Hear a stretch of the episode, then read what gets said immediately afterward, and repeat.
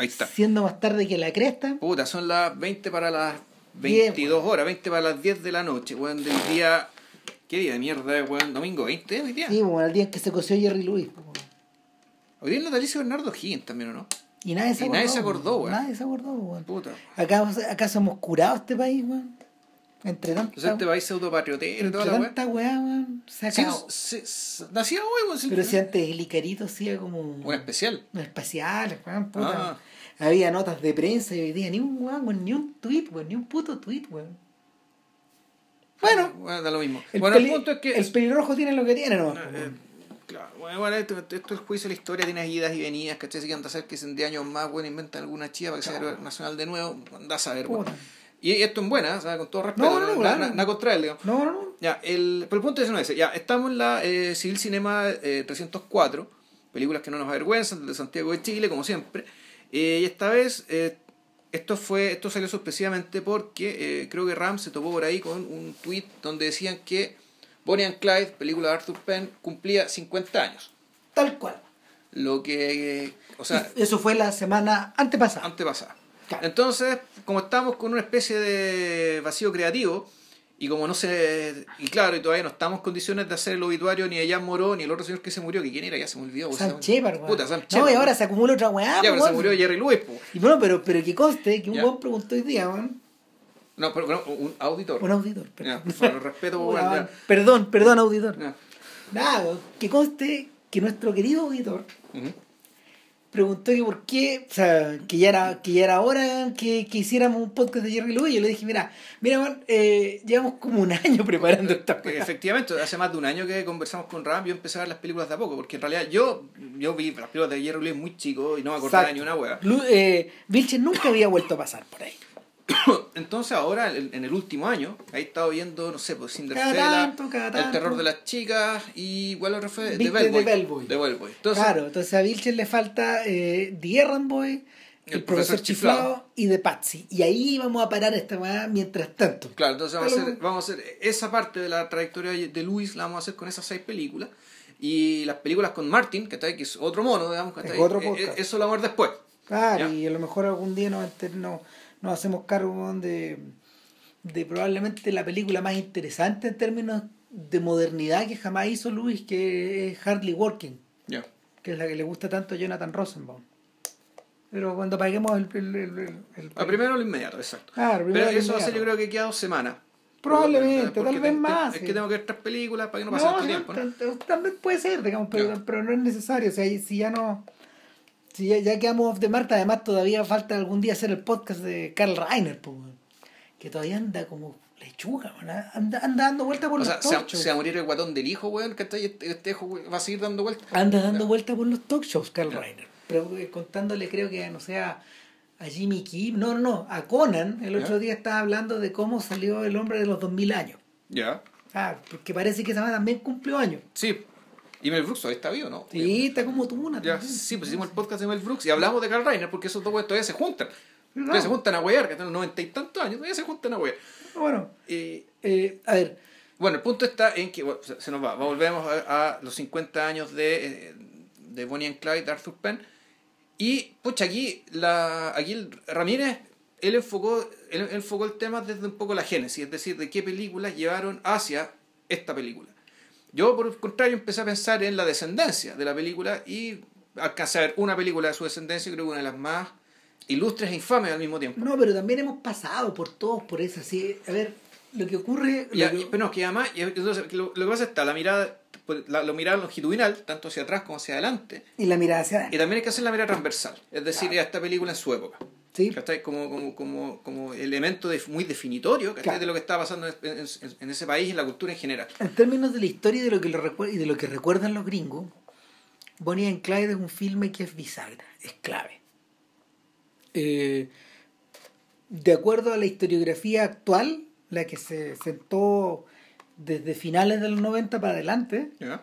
cuando la película cumple 25 años más o menos y por ahí, o cumple 30 años por ahí, eh, Bonnie and Clyde representa para todos estos tipos y esto lo, esto lo afirma esto lo afirma Peter Biskind en Easy Riders Raging Bulls Ya. el libro seminal de, de la generación de los 70 y es como en el fondo la historia definitiva por un buen rato.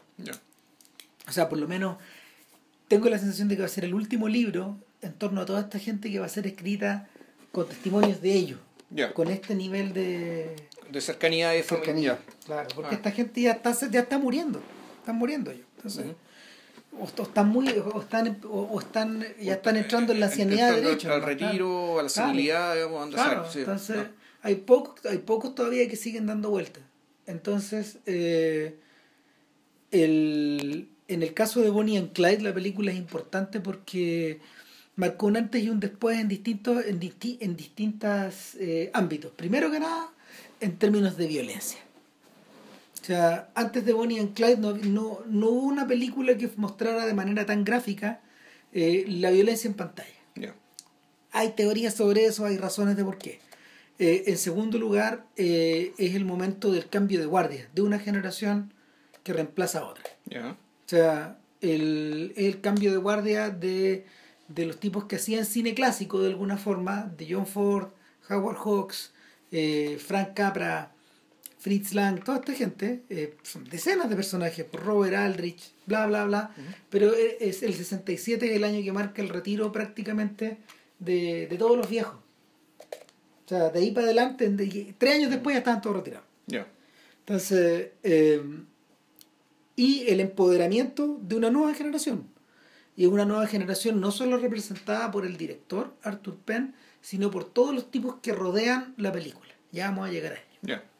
La tercera razón es porque es porque eh, porque es una obra maestra y, y, y, y para, en, el caso particular de Arthur Penn marca eh, marca el punto más alto en la primera fase de su carrera y de ahí para adelante eh, de ahí para adelante su carrera tendría como distintos caminos pero ninguno más alto que este eh, lo tercero, o sea, lo cuarto es que eh, representa también la culminación de un subgénero del noir. Porque yo no considero que, que, que Bonnie and Clyde sea un film noir.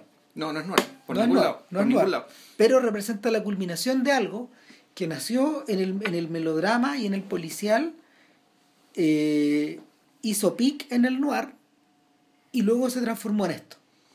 ¿Cachai? Que es el subgénero de los lovers on the run. Así, se, así se llama eso. Puta, pero puta, si uno lo piensa bien, eso es, es un subgénero.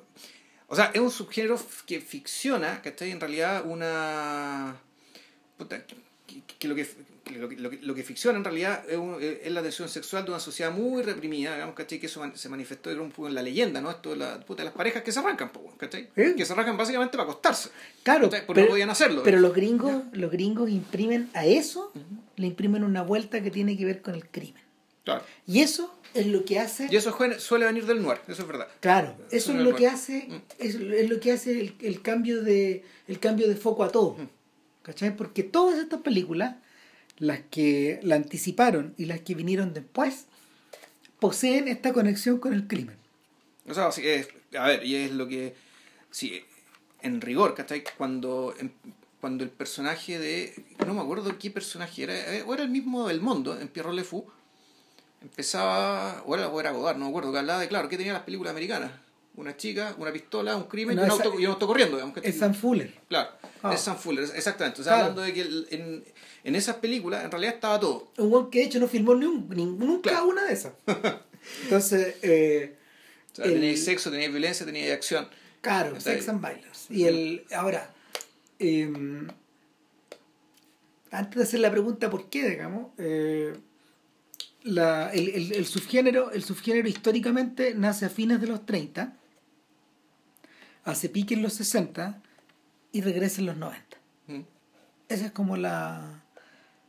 Independiente de que hay momentos en que se repite, no hay momentos en que dais vuelta las, las situaciones y todo esto. Ahora, esquemáticamente, ¿cómo es una película de amantes en fuga? Es muy simple. Chico conoce chica. Claro. Chico seduce chica o chica seduce chico. Eh, se produce un acto, un, acto violento porque uno de ellos tiene un, un, pasado violento. Exacto.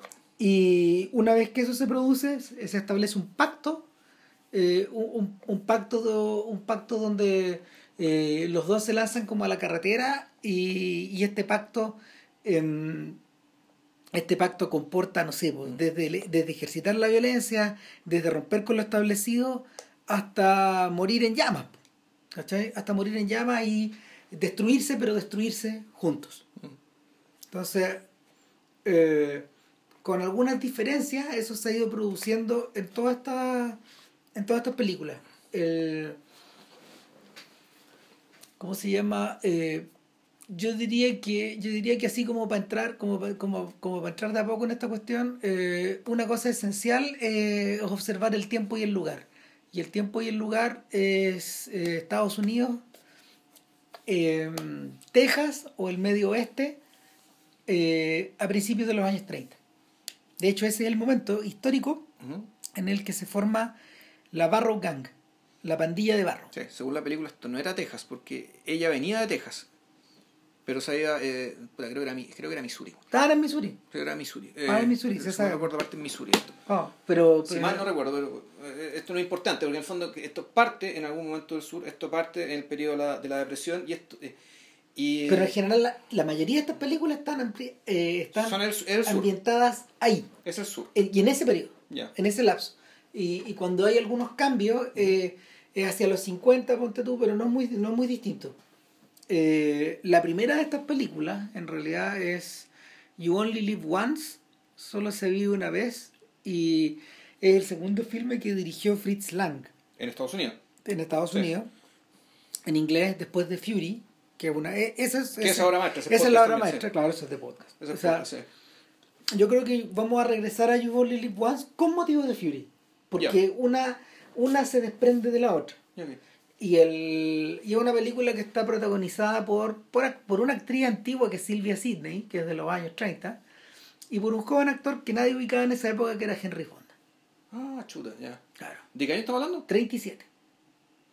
Claro, Fonda la rompe el, El 40. El 40, 39 al 40, por ahí. el 40. Sí. El 37, Fonda eh, todavía no actuaba por las películas de John Ford. Eh, todavía no hacía El joven señor Lincoln ni Tambores a lo largo Mohawk, del Mohawk, ri- del río Mohawk. Y, y tampoco había hecho, obviamente, la uvas, ni las uvas de la ira, ni nada de lo que Que eso es del 40, Claro. si mal no recuerdo. Entonces, eh, nada, Fonda, que tú lo ves y es una estrella, es una estrella, la mirada, todo, la forma en que, la forma en que Lang lo, lo, lo, lo mira, lo único, lo único importante que había hecho era Jezabel y alguna otra cosa suelta. En Fonda. Claro. Ya. Jezabel en la película con, con Bette Davis. Con Bette Davis, que, el- que es una... ¿De qué año es esa película? 36, punto tú. Oye, qué interesante, porque tú la ves Jezabel y tú decís, bueno, esta weá es lo que el viento se llevó. Parece un spin-off de lo que el viento se sí, llevó. sí, es. O es una, es una adaptación de lo que el viento se llevó sin pagar los derechos. ¿cachai? Es Se muy parece parecida, mucho, es muy muy, parecida. parecida en muchos sentidos. Entonces, eh, en esta historia, en esta historia, eh, Fonda interpreta un personaje llamado Johnny Taylor, ¿Ya? que está saliendo de la cárcel el día que empieza la película y, y la acción, toda la acción anterior a la que la película hace referencia es al momento en que el personaje de la Silvia Sidney se enamora, esto no está filmado, se enamora de él, ella trabaja en la oficina del defensor público y el defensor público al ver la devoción de esta cara se interesó en el caso de este chico que había caído eh, había caído tres veces preso por mala conducta, después por robo y de- después por después por robo y después por conducir el auto en un robo. Entonces eh, la cabra cae y bueno, desde su hermana hasta su jefe piensan todos que es una muy buena persona, pero tal vez demasiado porque no debería andar con Johnny Taylor que, Que está perdido. que ya, está claro. perdido Sí, ya. y, y sale de la cárcel perdido y va a buscar pega y anda medio perdido afuera y, y como le pasa a Max Dembo el personaje de Straight Time de este, este personaje de Dustin Hoffman eh, que también sale y sale libre, sale con libertad condicional. eh, es, es como una parte de esa historia. Eh, no, pues Mac Dembo un que, que tiene un pésimo oficial. eh, y este pésimo oficial lo impulsa de alguna manera al crimen. Y en este caso pasa lo mismo. Eh, el cabro está, el, el cabro está completamente, completamente desesperado y, y en un momento donde Fritz Lang hace una elipsis, vemos a un gallo con una poniéndose una máscara y robando y con el sombrero, con un sombrero que dice JT, Johnny Taylor. Entonces tú decías, ah, puta, Johnny Taylor cagó, se consiguió un, se consiguió un auto, asaltó una weón. Y, y cae, Johnny Taylor cae preso, perdón, eh, Johnny Taylor em, empieza a huir, pero rápidamente lo apresan, eh, y, y la pobre chica sufre y está condenado a muerte, y este weón se figura una manera de arrancarse y al figurarla, al figurarse la manera de arrancarse, weón, no se da cuenta de que esa misma noche en que lo van a, Ejecutar. a ejecutar, llega el perdón, porque eh, pasó exactamente lo que le había dicho. Un tipo tomó su identidad. Ah, ya. Y, y ahí está la maldición, porque al salir de la cárcel mata a alguien. Y empiezan a, empiezan a perseguirlo y ella huye con él. Entonces el último tercio de esta película introduce algo que en los filmes de crímenes de los 30 Ya. no existía. Ah, ya. O sea, la película no es, no es, to- no es, no es- completamente esto. En el fondo es un drama, ¿cachai? Que, de- cuyo desenlace eh, se convierte en este género nuevo que estamos hablando. El, Claro. Ya, el Lords on the Run. Que, que en el fondo es cuando, es cuando ella eh, cuando ella rompe todas las barreras y se lanza al crimen con él. En el fondo se lanza a ir con él y, y, so- sea, claro. y claro, y sobreviven, y sobreviven asaltando. Eh, obviamente que esto tiene que terminar mal, ¿cachai? Y en el momento en que ellos van huyendo por última vez cerca de la frontera con México, eh, a Taylor lo balean, y, pero en realidad la que recibe la bala es ella. Y salen del auto medio heridos y él, se la, él- él la lleva a pie para atravesar la, La frontera eh, en una zona boscosa hacia Canadá. Y. ¿Cómo se llama? Eh, cuando él está cruzando, siente que lo llaman. ¿Cachai? Johnny, Johnny, no sé, lo, lo llaman y. Y es como si estuviera llamándose él, pues, weón, o Ya. como si estuviera escuchando una voz, weón, y le llega el balazo, weón, y, y finalmente lo que tú tenías es que los dos mueren juntos, los dos mueren abrazados, y ahí en esta suerte como de muerte de amor, este Liebestraum, Sí, claro, eso es una muerte romántica, claro. en eso está pensando precisamente eh, Lang, en un Liebestraum. No, sí, Romeo y Julieta. ¿no? Claro, Sí, no, sí, este, sí, Tristana y Solda, sí, claro, claro. que mueren de amor, pues, weón. Tristana y Solda mueren de amor en la, en la, en la, en la, en la ópera de Wagner. O sea, aparte de que están envenenados y todo, pero mueren de amor. Hay una muerte de amor. Entonces, eh, Lang introduce esto. El Livingston, ¿eh? porque es trauma, es sueño. Ah, perdón, Liebestraum, tenéis Sí. toda la razón. Liebestraum es un, es un sueño de amor. Bueno, los, los, los auditores que realmente sepan alemán pueden reírse de nosotros, digamos, porque sí. no, no somos nada, weón, pero... No somos nada. Puta, ya. Ahora, al hacerlo, al hacerlo, eh, Lang, eh, de una manera inadvertida, manda una maldición al futuro. weón. Porque en, las, en todos los clásicos del género, eh, esta, esta muerte de amor se produce. Sí. Ahora, digámoslo, esto no es una maldición, o sea, una maldición de Lang, pero en realidad eh, la, la maldición no viene de Lang, viene No. de viene básicamente de la censura. Es decir, de la, de la necesidad ¿cachai? de que, el de que el espectador sepa y sienta que por muy atractivos que sean los personajes, que por muy justa que sea su causa, Tiene que haber un castigo. tienes que morir. O sea, tienes que recibir un castigo terrible, o la, muerte. Y, no, no solo eso, en realidad es, mejor eso. Tienes que recibir un castigo que sea un castigo, pero que al mismo tiempo les mantenga su estatura de héroes románticos, ¿cachai? Y no el castigo más pedestre de caer en cana, ¿cachai? O de llegar a la vejez, volverse locos, feos y estúpidos, ¿cachai? Sino que no, ya, la muerte. Exacto, o sea, viendo esto hoy día en la mañana decía, ¿por qué? ¿Por qué? Porque esto, esto no es esto no es solo Romeo y Julieta. Eh, eh, No, es, es más, naturalmente que es más. y, claro, eh, eh, y- o es una especie de respuesta a eso, pero en la clave de, en clave de los años 30. Y, y, y- y, a ver, eh, Lang lo que está haciendo, lo que está haciendo probablemente es importar este concepto y ordenarlo, ordenarlo en términos americanos eh, y, y- y en los términos en que los americanos lo leen, pero además está, poniendo, está imponiendo una cuota de romanticismo que todo el género carcelario, todo el género policial, todo el género de gangsters de, de los 30 no tenía. O sea, eh, cara cortada, Tony, Tony Camonte, eh, en el, el cara cortada de Howard Hawks, también muere abrazado junto con su hermana, por ejemplo. Eh, y, es una muerte, es una muerte que el mal pensado de Hawks llega hasta el límite. pues. ¿cachai?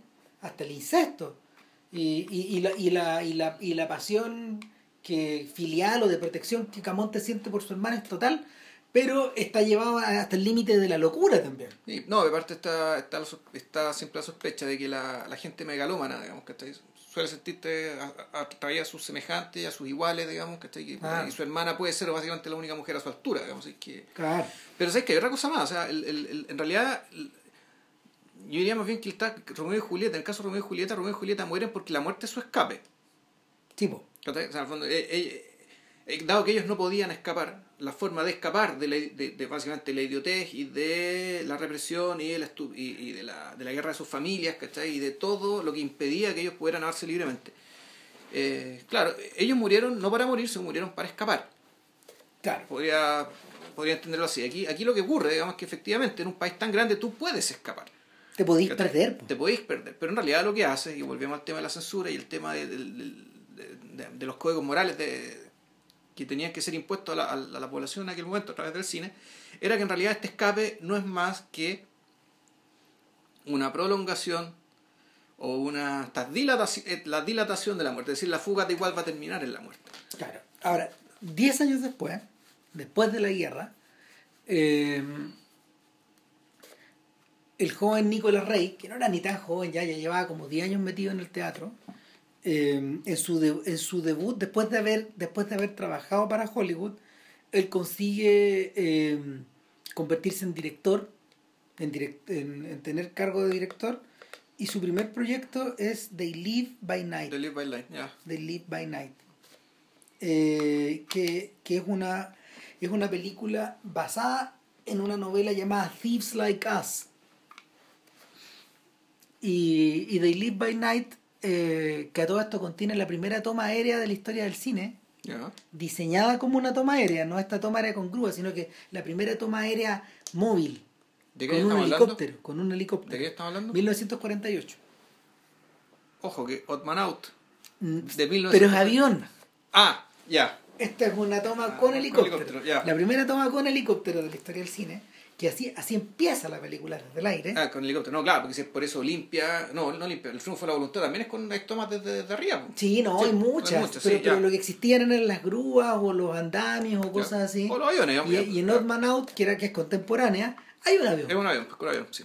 Claro, entonces, eh, lo que tú tenías eh, es la historia de eh, Bowie y Kishi, que son dos amantes muy jóvenes. Ya. En este caso, eh, Rey cambia y, y esto ello- eh, es distinto a Live Once, que las personas tienen, tienen facha de adulto. Eh, porque, porque Fonda no tiene cara de joven, no tiene cara de niño en el fondo. En cambio, en cambio, pasa, él tiene rasgos infantiles, pero tiene una cara muy larga. para Sí. Sí. En, en cambio, Farley Granger con su cara redonda y Katy Blondell, los dos tienen una, una facha, no te diré que semi-infantil, pero casi adolescente. Entonces, el... lo que ocurre es que la película ya empieza en el infierno. Porque, y aquí no, lo- no, voy, a, no voy a contar cada una, digamos, pero en, en, en, en resumen, No, más tarde que la chucha. ¿cómo se no, por eso digo, en resumen, eh, lo que pasa es que Bowie sale, sale eh, comienza la película escapando de la cárcel y llegando a un lugar de, llegando a un lugar de, de protección. Esto es medio parecido a Odd Man Out. Ya. O sea, entonces, él parte ya violando la ley Ujú. Y, y, y encuentra, encuentra a Kichi eh, en el lugar donde ellos están como refugiados. Y ellos empiezan a huir juntos y se transforman en pareja y aprenden como a, a vivir juntos en este siempre siempre huyendo siempre huyendo. Y de manera que de manera que la, la fusión de estos dos cabros chicos es total. Y esta complicidad es, la, es una suerte de complicidad que hace eco en, en la obra de Rey hacia adelante directamente sobre Rebelde sin causa. Ya. O sea, si hay que hablar de Rebelde sin causa, hay que hablar de esta obra. Ahora esta otra, ya. Claro, y el y, y Granger, eh, que, que eh, protagoniza esta película el mismo año en que protagoniza La Soga de Hitchcock, tiene un papel completamente distinto, porque ahí él era el amante del otro, del tipo, del otro tipo, digamos, él era la persona sometida o sumisa. Acá, en este sentido, ambos son un poco iguales. Y, y Kichi eh, nunca deja de ser, nunca deja de ser una chica, nunca es un criminal. Nunca, no- ella, ella nunca cae, ella nunca cae al nivel del otro y es más, está tratando de salvar permanentemente a este tipo que, que está maldito, finalmente. Eh, es un tremendo debut, es una tremenda película. De hecho, años después Robert Altman quiso corregir los errores y de, de, de, de- o, o, la- o, la- o las convenciones de la época y en 1974 filmó Thieves Like Us con el nombre con el nombre, Nombre de la novela. de la novela buscando los lugares ya, ya no ya no filmando en estudio Eso quiere decir entonces que hizo, fue a partir de otro guion. O sea, no es que fue una adaptación del mismo guion, sino que hizo otro guion a partir de la misma novela. exacto Ya. es y es otra adaptación usando el mismo libro y es mucho más fiel Ya. y los protagonistas ahí sí tienen la apariencia que estos cabros debieran haber tenido no la cinematográfica entonces los protagonistas son Kit Carradine y Chili Duvall dos larguiruchos Muy flaco. y, y, y, y ¿cómo se No, llama? eh, American Gothic, pues. Exactamente. Pues, Eso es. ah. Exactamente, entonces eh, las decisiones que toman no son muy distintas. Eh, el personaje, el personaje de Bowie ahí eh, realmente eh, es un personaje que no sé, que está, que, este- que está, que está más cerca de lo cruel y ella, ella es menos, ella es menos irreal también. Ya. También es una gran película y lo interesante es que eh, Thieves Like Us ya empieza a ser, ya, ya empieza a ser una especie de respuesta a Bonnie and Clyde. Es que tú empiezas a sospechar bueno, que todo responde a un Clyde. Llega un momento en que todo le responde a un Clyde. Exacto. Y por eso lo dejamos para adelante. Y, y, y, y, y si saltáis más adelante, a 1950 ya tenéis la única película que yo creo que está a la altura de Bonnie and Clyde, que es Gun Crazy de Joseph H. Lewis. O sea, pues de podcast. O sea, es una película curiosamente hecha por el otro protagonista de la soga, por. John Doll, que él, protagoniza. Y es la O sea, él era el sádico, digamos, el, el hablantín, el, el malo. Claro, de la el malo. El, el verdadero, El el, el- el- sí. Claro, y, y, y en la vida real era gay también. Ya, Él era gay. Probablemente, probablemente eh, Hitchcock lo, lo sabía. Lo, lo sabía, ¿no? Ya. Todo, Todo todo se se sabía, sabía, digamos, ya. pero lo eligió en parte por eso. O sea, pa- para, para, para aumentar más la, la complicidad con el actor. Ya. No, pues, eh, en realidad, eh, a pesar de que lo- se lo recuerde más por estos días por la soga, Gun Crazy es el papel de la vida de John Doll. Y eh, es la historia de un tipo que eh, es un fenómeno de la naturaleza, es un sujeto cuya mano y la pistola son una pura cosa. Entonces ese tremendo talento que tiene este desde niño, eh, en una sociedad donde en el fondo eh, siempre se le siempre se le estimuló que, que, que usara la pistola, él se convierte en un fenómeno de circo, en un artista de circo. Sí, Para entretenimiento. Claro, el- y un día conoce a una chica que sabe disparar igual de bien que él, Ah, ya. pero que no, pero que no, no trabaja sobre la base del entretenimiento. le, su- Oh. ella le sugiere que... eh, Que use sus talentos para algo más rentable. Claro, claro, porque ella lleva lo que los españoles denominan en la película el demonio de las armas, así se llama en español. En español. En español, ya. Pues Claro. que un mogollón, ya. Y. puta, Y el. Y Bonnie and Clyde le responde a, le responde a Crazy. Porque estos dos amantes que se potencian tan bien y que, y que tarde o temprano están condenados a poner uno la pistola contra el otro, porque sobre eso es la película. O sea, su energía es tan grande, la energía de Killeran es tan grande que evidentemente les queda por debajo, el circo les queda por debajo, tienen que dedicarse a usar las armas contra alguien, Claro. para no dirigírselas a sí mismos. Sí, claro. Entonces, el, en, esta, en esta ida y en esta vuelta, eh, él descubre que eso le resulta muy difícil, pero ella no. Y ella mata a un tipo en uno de los asaltos. Ya. O sea, hay varias tomas famosas. Luis era un sujeto que trabajaba en. Luis era un sujeto que trabajaba en el cine B. y filmaba con muy poco presupuesto las cosas, entonces eh, él inspiró gran parte de la, él inspiró gran parte de las técnicas que más tarde utilizó Godard en Sin Aliento. Ya. De hecho, Sin Aliento está hecha a la medida de esta otra. Y ahí nos vamos contestando, ¿viste? Sí. Y el, y el, en este caso, eh, finalmente, porque esta, esta hay que tratarla en otro podcast, la, la muerte de amor que se produce es literalmente operática. Eh, eh, eh, está supera los confines de la película y, y, y en la medida de que uno empieza a tomar distancia porque en realidad en la, la película la película uno dice "Puta, y esto, esta, a ver no, no es tan espectacular como el mito dice que es pero el final te da el sentido el final te da el sentido del porqué. Y, y nada, o sea, inspiró directamente a Godard, pero no solo, eh, no solo a Godard en, sol- en Sin Aliento, sino que la energía de Godard eh, lo lleva a hacer un remake de Sin Aliento, que es Pierrot Le Fou finalmente.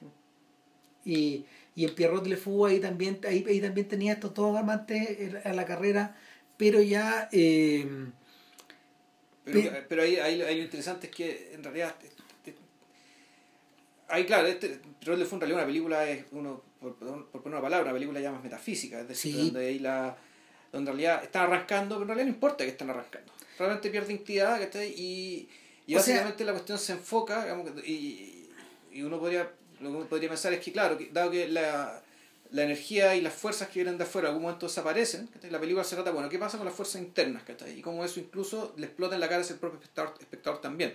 ¿cachai? Incluso explota, eh, eh, dinamita la misma forma de la película, sí, ¿cachai? como película. literalmente. Claro, ¿Se acuerdan de la escena final? Eh, claro, eh, no importa de quién huye Pierrot, porque él huye de la sociedad. claro. No importa de qué célula terrorista es la chica, porque, porque da un poco lo mismo. Son todas iguales, Son todas iguales. El Frente Eh, Nacional de Judea, bueno, ya ni siquiera, ya, ni ya. siquiera importa a quién le roban. Claro. Porque no vemos tantos crímenes. Eh, es, es el momento, es el momento, es el momento de decisión el que importa, el momento de darle la espalda a los otros y de irse de irse de irse los dos si, si, si finalmente finalmente tal como bien decías tú al principio eh, este es el este es el el corazón de esto es la metáfora del enamoramiento de darle espalda al resto y Mm. irte con tu pareja Claro. En el- en un- en un- bajo el supuesto de que el resto no te deja estar con tu pareja. En fondo tienes que elegir o tu, o tu pareja o los demás. claro Y naturalmente elegí a tu pareja. Exacto, entonces en ese momento, claro, donde uno queda separado. Y al estar separado, eh, uno, tiene que, uno tiene que diseñar formas como de volver, o de vengarse, o de sacar partido, Mm. o de sobrevivir. Claro. Y ahí es donde se va colando toda esta. em, ¿Cómo se llama? Toda la dimensión criminal, digamos. Ahora, eh, cuando Arthur Penn se, se, se, se sienta en la silla y dice acción en, en Bonnie and Clyde, yo me, me, me pregunto si todo eso está suficientemente masticado. Ahora, en la historia de Bonnie and Clyde, lo que pasa Completamente masticado, creo. Es que estos cabros y revertido y regurgitado en una dentro de una, dentro de una fábula política redondita y perfecta ¿cachai? Sí. para su época yo, yo creo que esto está, está muy muy muy muy bien pensado Eh, esto, lo- mira, lo- los autores primarios. lo que pasa es que además está la pregunta eh, porque tú, tú, tú sabes mejor la historia que yo ¿cuándo por primera vez se empieza a considerar el tema del mito? eh, si de estas películas que hablaste antes eh, es importante el tema ya qué piensan lo, lo- el- lo- qué piensan los otros es decir cómo van a ser recordadas esta pareja en qué medida la historia de ellos va a tener eco o no el, eh, eh, yo creo que es a partir de Bonnie and es Clyde. Bonnie and Clyde. Es Bonnie and. Clyde porque en el caso de en el caso de Godard Godard está pensando en forma filosófica el- el- la, la jugada es más larga todavía es más larga es tan larga que en el fondo eh, Godard empieza a contestarle a Sin Aliento y a y a Pierrot Le Fou en el año 90 weón, cuando hace Nouvelle Vague con Alain. Delon ahí empieza la respuesta ahí, ahí vuelve vuelve al tema digamos, al- Claro, vuelve al tema, pero ya lo trata de una forma casi ininteligible. O sea, eh, lo que va quedando ahí son los, son los, son los ecos, los ecos de este sueño, de este sueño de los 60. Ya. Entonces, y la película se trata de otras cosas. Y ahí ya, ya, no- y ahí ya no importa el crimen, no importa el hechor, no importa la víctima, no importa la pasión, nada. Eh, eh, es la pura esencia. Como que Nouvelle Vague flota en el aire. Entonces, eh, estos cabros, David Newman y Robert Benton, los guionistas de la película y los autores de la película en el fondo, ellos son los autores, eh, comienzan a pensar en Bonnie and Clyde del año 63. Entonces, su primer, su- su- cuando estaban como en la U, y su primer impulso es eh, acercarse a Arthur Penn. Y, y Penn les dice, ni cagando. No me meto en esta hora. O sea, Arthur Penn vio el guion, Claro. tal cual como está escrito, que es más o menos lo que se ve al final, y dijo, ni cagando filmo esta weá en 1963. 63, o sea, la, la idea del 63, Penn lo debe haber visto el 64 o el 65 por ahí. Y 64 yo creo que lo debe haber visto. Porque en ese punto donde estos gallos dicen, en realidad estamos preguntando al sujeto equivocado, Penn está en la suya, Penn en esa época había dirigido The Left Handed Gun, la, la pistola zurda, con Paul Newman, había hecho Ana de los Milagros, gran película, gran película. Eh, había hecho mm, había hecho Mickey One, que, que por ahí la tengo, yo nunca la he visto, dicen que es muy buena y es la, es la película que convierte a Warren Beatty en otra cosa. Lo, lo, lo, lo convierte como en un leading man moderno. Ya. No esplendor en la hierba, no, no. Y, no, y, y tampoco no... ¿Cómo se llama esta película de Robert Rosen? Eh, Judith. No, no, no. Bueno, bueno, en fin. No, pero igual, creo que nom- nombra- igual ya acabas de nombrar al, buen que abrió la caja, po, porque esta Claro. película fue producida por Warren Sí. Y, y, y por ahí llegó, digamos. Claro, entonces estos tipos buscan interesar a, a Truffaut cuando Truffaut está fil- cuando Truffaut está preparando la filmación de Fahrenheit. Eso es en 1964-65. Truffaut lee el guion, eh, le debe llegar a través de la United Artists que distribuía sus películas en Estados Unidos y él dice, me interesa pero no, y se va, se va a sus propias cosas, seguramente, seguramente pensando en que en realidad Truffaut siempre metía la mano en lo profundo de estas cosas. Nunca, que yo recuerde, Truffaut nunca dirigió un guion de otra persona que no fuera escrito o trabajado por él o con Susan Schiffman, que era como su colaboradora en estas cosas. Y, y en ese punto donde los cabros un poco desesperados se vuelven hacia Godard porque habían visto Pierrot Le Fou.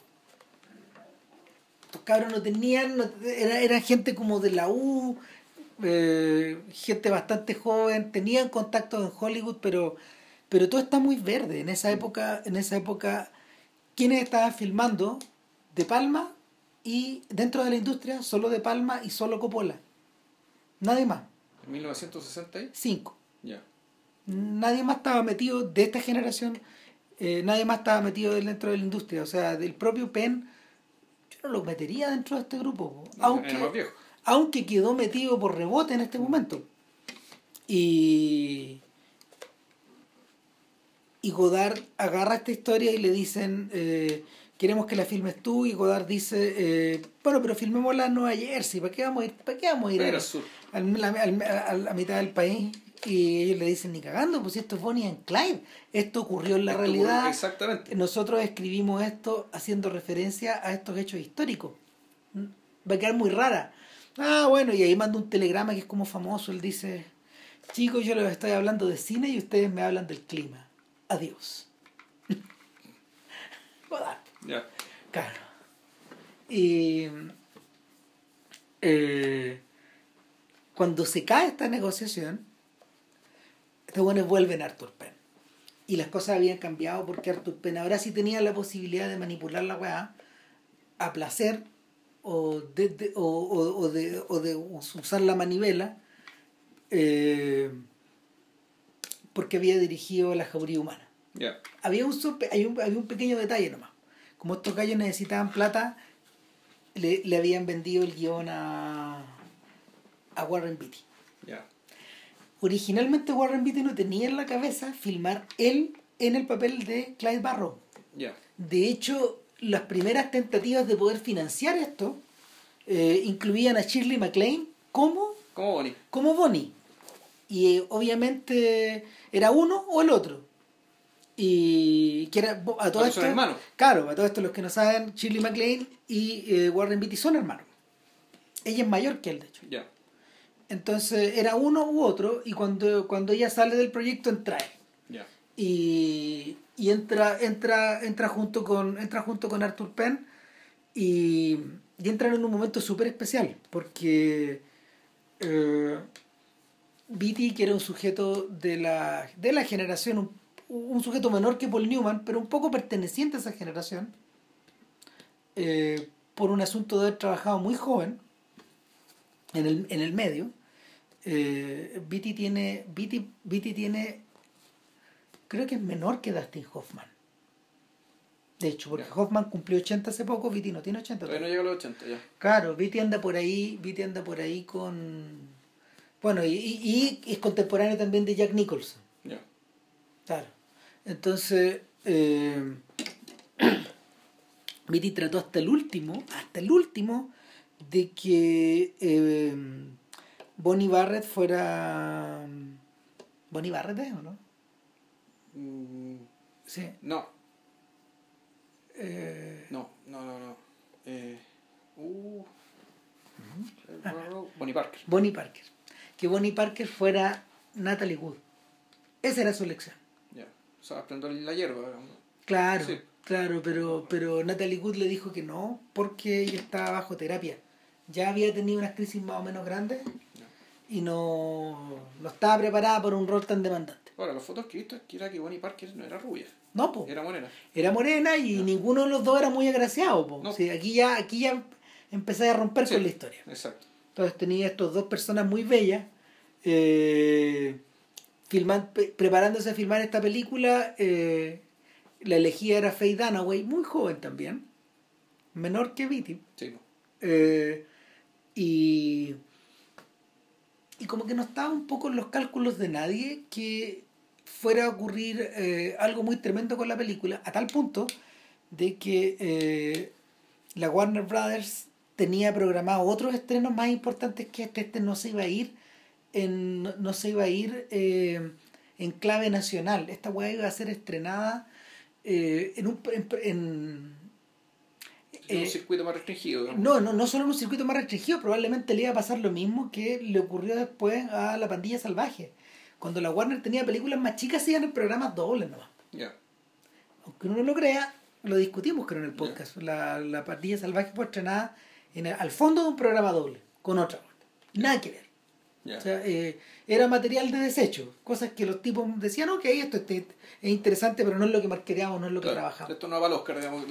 Claro. Entonces, eh, este gallo dio la pelea y. y, y, y- ¿A qué te refieres a? a Beatty, que, es ya. el que, que el que mandaba, es el otro autor de la película. Claro. El otro autor de la película.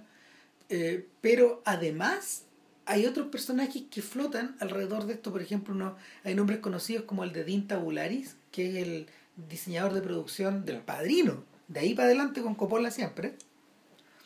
Estaba también la. ¿Cómo se llama? Eh, la montajista de Tiburón. La montajista de.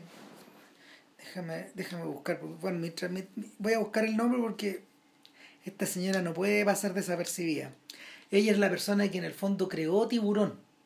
Desde todo el material que le iba mandando Spielberg, ella como que armó la estructura. Eh, y, y son nombres que se empezaron a repetir más adelante. Ya. Una y otra y otra y otra vez. Entonces... O el- sea, está diciendo básicamente que muchos técnicos de esta de la famosa generación de estos cinco giles, digamos, que hicieron buena parte de su.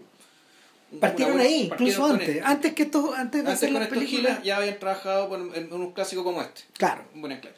Entonces, eh, en mitad de toda esta pega, eh, lo que sí hace Penn es que como viene de la jauría humana, como viene de The Chase, esta película donde... Con Marlon Brando y Paul Newman. No, perdón, con, eh, con con Robert Redford, Redford, con con Marlon Brando y Robert Redford. Claro, este buen viene, este buen viene de ahí y... eh, Que ojo, es, ese fondo es la inspiración de Rambo. sí, sea, a grandes rasgos es la historia de un sujeto que es perseguido, es perseguido por un pueblo entero finalmente. Sí. En el fondo es, una, es, un, es un space goat, es una especie de chivo expiatorio. O sea, se, se trata de esa manera. Claro, y el, el único tipo que da la cara contra eso es el sheriff, Claro. que es Brando, y que, y que viene a ser, que viene a ser la figura progresista acá, Claro. que sorprendentemente está encarnada por la ley. Claro. Y eso es lo raro. Claro. Eso es lo, eso es lo extraño. Viene a ser, considerando que Penn viene de la izquierda, esto viene, eh, eh, claro, él viene a ser como Bobby Kennedy. O sea, una cosa así. El supuesto, ¿cuál es? El supuesto que es parte de Estados Unidos donde el peso de la noche es tan fuerte que hasta los pacos, con la ley bajo el brazo, y con lo que sabemos que significa la ley, aún eso parece ser más progresista y respetuoso del derecho de las personas que... Claro, ahora... Eh, hay otro factor que tomar en cuenta. Y este es como, este es el último antes de, lanzarnos como a la película en sí. Y es que eh, justamente por esa época, a finales de los 60, en Estados Unidos hubo una locura, un craze, como le llamaban ellos, por los años 30. Y este craze se manifiesta eh, eh, sobre todo, yo creo que la película que lo mejor lo resume es Paper Moon, de Peter Bogdanovich. Que, que, es una película que es, es, a ver, es Ryan O'Neill con Tatum O'Neill, que es su hija, en la carretera de alguna, de alguna forma. En la depresión, filmada en blanco y negro. Entonces, con música de la era, etcétera y, y muchos filmes desde que giraban en, torno a, estos años, recurrieron a, estas, a, citar los 80, perdón, a citarlo, a citar los años 30 y a citarlos en clave o nostálgica o histórica o... No, pero me acuerdo tú, la película esta, la de la de Woody Guthrie. Claro. Wonder Glory o El Golpe. Sí, ahí tenéis. Entonces tú te decís, claro, y un crazy empezás a pensar que la época, y sí, efectivamente. Eh, y, y, la pregunta era, ¿por qué? Eh, están, están, eh, eh ¿cómo se llama? Es tan intenso esto que eso hasta los cómics, hasta los cómics psicodélicos de Robert Crumb citaban esto, citaban los avisos, la publicidad, la onda de esa época, los bailes de esa época, el jitterbug, todo eso, bueno. Entonces, eh,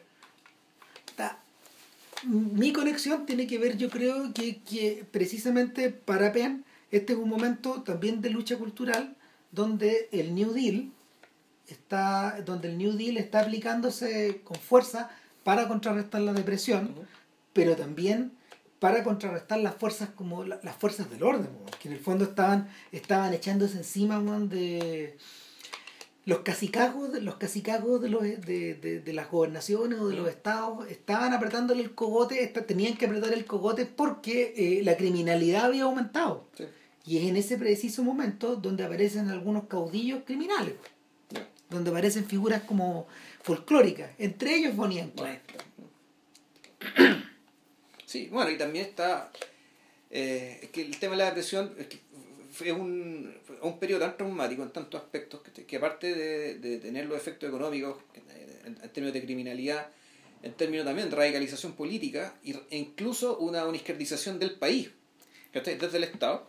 Y eso además acompañado de como dos cosas, sea, también acompañado de una de, de, que más a nivel del espectáculo, el espectáculo también se ve, se, se ve muy alterado por, por la depresión misma. Es decir, el, espectáculo tiene que cumplir una función extra. Claro, una función como de... Era, una suerte como... Entre ser chimenea social y también de adormecimiento social. O sea, una cuestión que te mantenga eh, muy... un espectáculo muy colorido, muy vistoso, que, te, que fuera muy decirlo, muy llamativo que, te, que, por un lado te hiciera olvidar lo que estabas viviendo, ¿cachai? De una, que tenga una tremenda capacidad de evasión sobre la base un poco el exceso, ¿cachai? Del colorido, digamos, de, de todo aquello que contrastaba, ¿cachai? Con lo que estabas viendo en la calle todos los días. Pero al mismo tiempo también había, desde la misma, desde la misma del gobierno, ¿cachai? Hubo cultura impuesta. Importantísimo, pues si de ahí viene, de ahí viene Nicolás Rey. Desde, desde estos planes, desde estos planes eh, impuestos desde abajo, donde había cultura para las masas, donde había teatro gratis, donde... O sea, que era para entretener a la gente por un lado, pero también darle trabajo que está de los artistas. Exacto. Entonces, eh, cuando muchos de esos planes se interrumpen eh, con el comienzo de la Guerra Fría, y muchos de estos tipos se refugian en Hollywood, gente como Elia Kazan, por ejemplo, eh, se ven combinados como a se ven combinados como a, agachar la cabeza y, y, a filmar noir durante los 50 muchos de ellos pero pero eh, en, las puertas, en las puertas del 67, en, la, en el corazón de Vietnam, en un momento en que el país de nuevo está izquierdizándose, pero eh, No, en el país, en el momento en que después, de, de, a ver, cuando, cuando el país estaba iniciando una guerra contracultural, Sí. ahí El país está fracturado culturalmente. es donde, es donde, es donde resurge este impulso primario y donde la historia de Bonnie and Clyde se convierte en seminal. Se convierte en seminal porque es la, es la, es la conjunción de un montón de impulsos. Nadie podría decir, por ejemplo, que, que, que Warren Beatty en esa época era un sujeto contracultural, eh, viendo las películas hacia atrás, pero hacia adelante sí, po. O sea, se convierte en un vocero de la izquierda. Al punto, al punto de que, de que firmó coqueteó, Reds, sí. claro, al punto de que coqueteó muchas veces con tener una carrera política, weá, de, la, de la que en el fondo él mismo se rió después, muchos años después, en, en, Woolworth, ¿no? En Bulworth, claro. Entonces, él asumió, él asumió su izquierdismo y su postura política. Y, y, y para Penn, por ejemplo, que era un sujeto progresista que estaba un, un poco enmascarado y que había soltado la que había, que había soltado, ¿cómo se llama?, la llave de presión con la jauría humana, esto se convirtió en un vehículo. Claro, porque después, después hizo Little Big Horn, que puta que es. Big- Little Big Man. Li- Little Big Man, digo, que, que sobre Little Big Horn, eh, esta batalla, donde, claro, tú decís, bueno, este- esto es una, este es una denuncia flagrante, ¿cachai? Respecto de que acusa a su propio país de genocida. Claro. Pero la película para eso está. Claro, o sea, eh, Claro. Penn, eh, Penn y sobre todo Robert Altman se unen en ese cruzado. Mm. No son los únicos, pero en el fondo son los personajes que durante, durante esa época le dieron duro a, a los republicanos, le dieron duro a la derecha, le dieron duro, le dieron duro a Nixon y, y en parte ellos mismos pagaron las cuentas Sí. de haberle dado, Claro. de, de haber quedado tan a la izquierda. Y le dieron dado duro pero a partir de los mitos. Entonces uno fue puta, el mito de la conquista de América, y la, la conquista de América fue básicamente un expolio, un genocidio. Entonces todo el derecho apropiado bueno, de que habla la derecha, bueno, de ahí viene el derecho apropiado. Claro. Ahora, eh, entonces, ¿cómo resolver esto? Volviendo, este, volviendo al mito de los, de los amantes en fuga Claro. en una, en una América arrasada por la depresión, tal como en You Only Live Once, Ya. ¿cachai? Porque ya. transcurre en la misma época. O sea, de hecho, los autos que conducen son exactamente los Los mismos. ¿cachai? El tipo de gente con la que se encuentran es media parecida. Y el tipo de reacciones que tienen de algunas personas también es así. Ahora, en el, en el filme de Lang, por ejemplo, lo que ocurre es que en realidad todo el mundo es sospechoso, todo el mundo está encerrado, todo el mundo en el fondo está dispuesto a denunciarte. Eh, hay, una, hay una sociedad que es semipolicial que está impuesta por los propios miedos y las carencias de estas personas. Claro, aquí en Clyde es todo lo contrario. Eh, Uno podría decir que en, en realidad tú lo que encuentras en Clyde es un montón de gente, eh, es un montón de gente aplastada, Sí, barrida, Están demolida. todos unidos por la misma, están todos unidos por la misma retroexcavadora que les pasó O sea, encima. están pues. literalmente arrasados en el sentido que están al ras. O sea, están, puta, lo- le- le- les cortaron la cabeza A todos. Y están a, todos ahí sobreviviendo. digamos. Y Bonnie y Clyde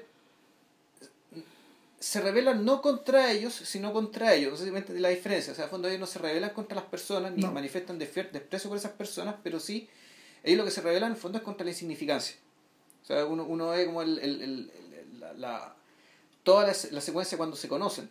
Uno, ve uno es, es más increíble, uno lo ve desde el principio, en Mm. esa secuencia inicial, donde hay fotos de personas que son de, de, de- de Fotos de la presión, pues sí. claro. claro, Y, y- hay todo un tema también del uso de la fotografía como registro en esta película. Sea, de- Sí. de que todas las todas las escenas donde se toman fotos en la película tienen un significado y tienen una carga que, que es muy distinta de cuando ven películas. Benton y Newman fueron súper astutos porque una de las razones por las que Bonnie y Clyde se convirtieron en héroes nacionales es que ellos, durante, hu- huyendo en una de las casas, de una de las casas en las que estaban parapetados, dejaron olvidado un carrete de película, Kodak.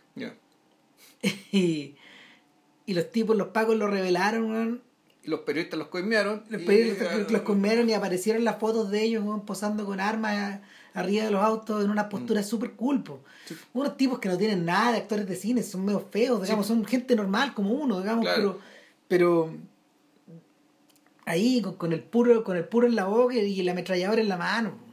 O sea, el fondo están haciendo, están haciendo pósteres o shots de cine cinematográfico. mitificación de O sea, ellos un- mismos. Un poco cinematográfico y también de fotografías, de, de- de esta glam fotográfica, esta Claro, fotografía no hay que olvidarse de- producida, digamos, que se no hay sacar que- la gente. No hay que olvidarse que el crimen organizado eh, eh, se había vuelto parte de los titulares a finales de los 20 y que Dillinger weón, había sido casado hace un poquito tiempo antes. Eh, ojo, tampoco es casualidad que en esa misma época John Milius contactara a Warren Oates para hacer Dillinger. Mm. Que, que es que poco tiempo después, 1973, por ahí, por ahí Dillinger. Entonces, eh,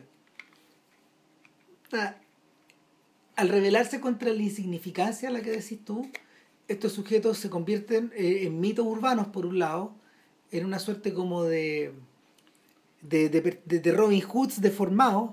O sea, se claro, convierten en... se ¿Por, qué no son Robin Hood? Y Esto es interesante. Incluso la película le, le dedica una escena bien cortita a esto. El hecho de que. Eh, interesante, que eh, lo, lo de ellos, ellos no hacían beneficencia, es decir, ellos nos robaban para repartir la plata a los demás. Pero no robaban la plata de los clientes de los bancos. Claro, o sea, al fondo hay, hay un viejito donde dice, "Bueno, esta plata que tiene usted en la mano es suya o es del banco. Mira, No es mía. Ya, ok, quédesela.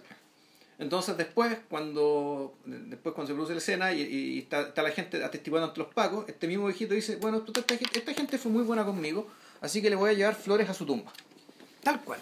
O sea, así lo dice. Y, entonces el, el tema es que estos personajes no... Entonces, ¿por qué esto que es un detalle no es un detalle? Eh, lo que te marca es que eh, ellos se convierten dentro de, la, dentro de la mitología que arma la película, se convierten en, en, en, en héroes, en mitos, en mitos nacionales en práctica, no por un tema de generosidad ni por justicia, sino que por rebeldía, o sea, por el hecho de rebelarse. Claro. O sea, la- la- nadie, ningún pobre, digamos, se benefició, no era perjudicado, pero no se beneficiaba por los robos de Bonnie and Clyde. Si el punto era que ellos hacían justicia, pero no justicia hacia los pobres, sino justicia a los ricos, es decir, a los grandes delincuentes, que eran los banqueros, y ahí está la famosa escena que de cuando se encuentran con la, con la cuando están en una- en después de su primer robo, digamos, y están en, en una casa abandonada, y se encuentran con los dueños de la casa que, está, que acaban de- que, que fueron a verla poco antes de, eh, de irse a otro estado porque los echaron de la casa. Claro, y, y lo que ocurre es que están haciendo práctica de tiro y de repente se asoma un viejo, un hillbilly, weón, y el hillbilly los ve, y él- ellos lo apuntan y le dicen, no, no, si no se preocupe. Lo que pasa es que yo vine a ver esta casa porque yo vivía acá Yo dije, y me los echaron de acá. Puta, yo y ese que está ahí, que era un- una persona de raza negra, interesantemente, que está ahí, eh, puta, con, con, con ese Gil que está ahí, nos pelamos el lomo sacan, a- a- trabajando esta finca, nosotros construimos esta casa. De hecho, el negro sale de una choza, Sí. está afuera, que ya no- ni siquiera es una propiedad, como que él vive, Como que, como en que es un, fantasma, loco. Sí. como que vive Sí, en un descampado. Exacto. Y entre el viejo y el negro descargan una pistola completa contra los vidrios. O sea, claro, porque puta el. Clyde se lo paga, le pasa, ya, véngate, po, ya, eh, véngase, haga terapia, ¿cachai? Eh, cúrese, de- haga mierda la propiedad del banco, ¿cachai? Destruya su propia casa, ¿cachai? Claro. Claro, del banco. Claro.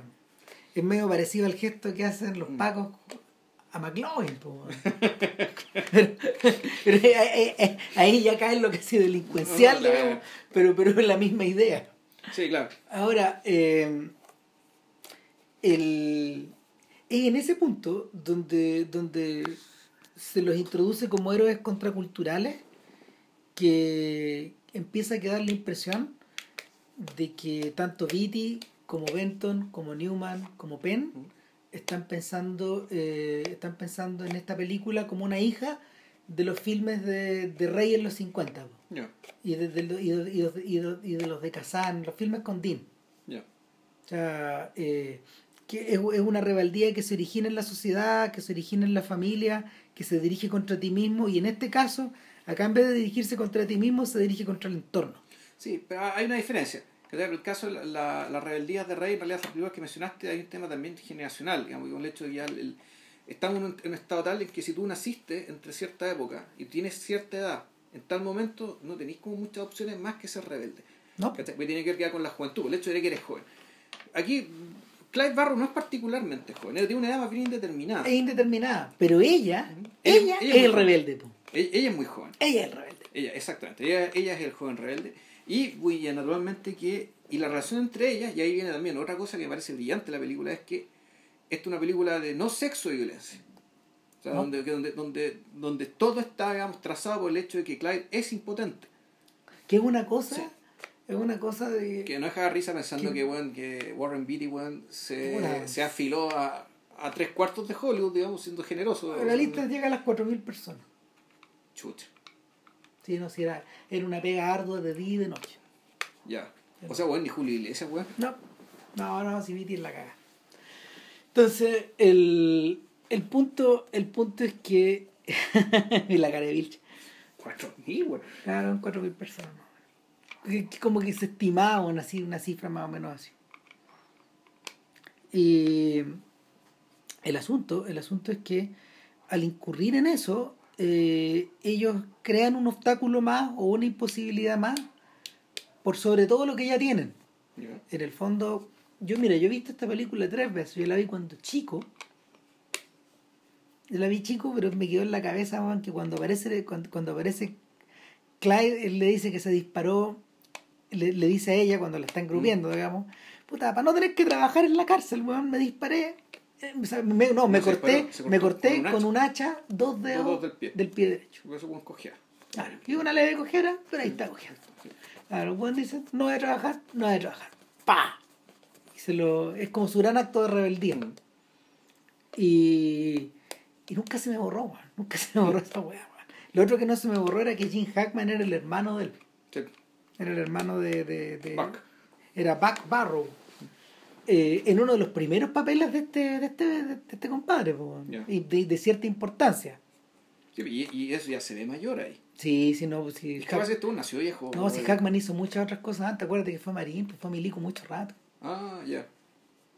Y tenía hasta grado, no sé. Bueno, en fin. eh, en ese punto donde la película rompe en principio con esta tradición de, de- del sexo metido con la violencia de la que habíamos O sea, conversado. que la gente arranca para tener sexo. ¿verdad? Claro, Vale. o sea, originalmente cuando ella, cuando ella, cuando ella muy temprano, al principio de la película, está como una gata en celo pegándole la, pegándole a la, a la- a los al catre de la cama, ¿cachai? Pegándole al catre de la cama como si estuviera, como si estuviera presa y desnuda está. Parece desnuda, claro. Entonces tú decís, es que bueno, aquí, hay otro- eh, aquí también naturalmente hay una... El hecho de que es, es desnuda un personaje, de, el hecho de que esté desnuda se habla de un personaje que parece inocente. ¿Y que entra desnuda? Que entra eso, eh, eh, exacto, la película empieza desnuda con ella. Claro, eh, al comienzo ella, ella está ahí y asom- de repente escucha un ruido, asoma la cabeza y está este weón ahí abajo, weón, robándose el auto de su mamá. Sí. ¿Cachai? Y, y la reacción no es de rabia, la reacción no es de sorpresa, la reacción es de excitación. Sí. Y apenas se está terminando de abotonar la blusa y ya va con una cartera en la mano, cuando cu- va bajando y no va va, bajando bajando poniéndose ropa. Sí. ni a ni, pero no va bajando ni a denunciarlo, no va bajando ni a pegarle, va bajando a unirse a este weón, po, weón. Y es una, y es una, es, es un, es un amor a primera vista, o es un amor, a, es un amor al primer, al primer golpe, po. O sea, puta, es... No sé si decir amor, pero también lo que es muy interesante... Una es que atracción. Es una atracción, pero además una atracción que, eh, que creo yo que es como parte de, to- de una declaración de todo lo que viene después de la película, que en el fondo cuando ellos empiezan a conversar se dicen la verdad siempre. De una. Todo lo que dicen es verdad. Por lo tanto, aquí lo que tú estás armando es una... es un, primero se arma esta pareja a partir de la, de la autenticidad total. Claro, el tipo, el tipo la invita, le invita, ¿por qué no vamos a tomar una bebida? Ya, pues, eh, dan vueltas, se bacanea, se bacanea un poco, digamos, él va, viene, le habla, eh, se toma el seco su Coca-Cola o la weá que haya estado tomando. O sea, le cuenta que estuvo preso, que está ahí, y tú decís, pues, te hacemos- e- eso, decís, bueno, eh, eh, le, le cuenta la verdad, que tú no sabes si es porque teme, es porque quiere decir la verdad del principio, cree que la verdad le puede resultar atractiva para seducirla a ella. Claro, y, y el demás le dice, bueno, y yo asalté un banco y todo. un banco. No, no te creo, y este tipo va y le- ¿cómo que no? Le saca la pistola, weón, y va a una tienda y asalta un banco, weón. O sea, le muestra la pistola y vol- volvemos a Superbad respecto a la le pistola, toca- que- eh, ella y- le toca la y pistola. toca la pistola, que te la toca con el dedo, se la pasa, bueno, que es como tener dos picos, porque es lo que decía Sí, lo que el decía maestro el- Rogen, pues, lo que decía Rogen. Entonces, puta, efectivamente hay un esfuerzo deliberado de, de en fondo este tipo le está seduciendo, ¿cachai? Pero la seduce y ahí está puta, lo, lo complejo, digamos que produce, produce el asalto, arrancan y ella queda absolutamente ¿cachai? excitada, ¿cachai? sexualmente Claro, excitada, y digamos, y, y se, le le echa, encima. se le echa encima y el tipo le dice, para, para. Arriba del auto, o sea, se lo voy a afanar ahí mismo. Claro, el tipo, no es que me gusten los hombres, dice así. Ah, ¿no? pero I'm not a lover boy, ¿cachai? claro, no, yo, yo no, no, no me va bien en esta weá. Sí. Al tiro. Y, y volvemos, la verdad del principio. O sea, Claro, y, y más, más y, ahí, ahí se plantea el tema, ahí se plantea el tema de la, de la mm, impotencia, cortamos y ya están como comiendo en un local, están comiendo, comiendo una, como comiéndose una Una hamburguesa. hamburguesa, sí, claro. Claro, y, y él le describe él a ella su vida. Y es estupenda la, eh, estupendo el diálogo porque en el fondo, en unos pequeños trazos, cuenta la vida, cuenta la vida de una chiquilla que eh, tuvo alguna vez una pareja, la pareja la abandonó, ella quedó Pensó en casarse, para atrás, casarse, quedó despechada, es la típica, es la típica historia de toda chica, de toda de toda mujer de Small Town, Ujú. y ahora está trabajando, ahora, mesera, weón, ahora con- está trabajando de mesera Con con, un tu delantal delantal amarillo. blanco, con tu delantal blanco, le Ah, dice, no, amarillo. Claro, le, eh, le corrige el color, digamos, porque todo lo demás estaba correcto. Está perfecto, claro. Entonces, puta, era lógico que una persona tan excelente como tú, la chica más linda del pueblo, se tenía que ir con alguien como yo. Claro. ¿Y qué estamos pensando? Y, y de ahí para adelante la, la- el, el- el- el pacto el pacto de fidelidad entre ellos se vuelve total. Sí. Ahora, eso no quiere decir que no haya problemas en el camino, pues de, de hecho, en la medida de que la película transcurre y, y- y- se crea una suerte de, ya no de complicidad, sino de cotidianidad entre ambos, ellos empiezan a tener los problemas que muchas parejas tienen. Desde problemas de la cama, que son que eran los que ya estaban... Los recurrentes, que- digamos, claro. Claro, hasta los problemas con la familia. No, es que, es que ahí la cosa cambia. Yo, yo, lo- yo, solo, yo, lo yo marcaría eso en otro relato. Lo que pasa es que cuando aparece el tercer personaje, C.W. Moss, Ellos tienen un hijo, po. en el fondo tienen un hijo de un hermano chico, ¿cachai? Pero también es reclutado un poco en los mismos códigos, ¿cachai? Respecto a que, reclutaban a- a- que fue reclutada... bueno, diciendo la verdad, diciendo la verdad y, y, y, puta, dándote la oportunidad de tener una vida no necesariamente mejor, pero puta, más entretenida. Y volvemos, no insignificante. Y una tercera cosa, eh, teniendo un testigo. Mm. Porque al tener un tercero, tú tenés un testigo. Ya. ¿Cachai? Un testigo de, de que esto es contra la insignificancia otra vez. Ya. Porque acuérdate, le dice, bueno, y salimos en el diario y, Claro, y andamos asaltando bancos y somos Bonnie and Clyde y, y somos famosos, en el fondo. y además un tipo como tú que sabe tanto de autos como, nos, como, como, como parece, Que nos puede servir. nos puede servir, debiera ayudarnos. Pues, weón. Mm. ¿Está o no está ahí? ¿Está o no está? Entonces, puta, entre estar aquí weón, atendiendo esta gasolinera de mierda, weón, ¿cachai? Weón? ¿Por qué no venís con nosotros, weón? Y... Vente con nosotros. Bueno, y un cabro chico, pues como debe tener ¿qué? 15 años, el, persona, el personaje del actor es mayor. El actor se va se ve mayor, Sí, pero, pero- eh, pero el cabro chico moralmente actúa como si fuera un niño, niño, de un 16 niño. años. Sí, de Sí, 16 es un años. niño. Y entonces, claro, pero aquí a lo que voy es que eh, está esta- eh, están estos tres. Después llega la familia.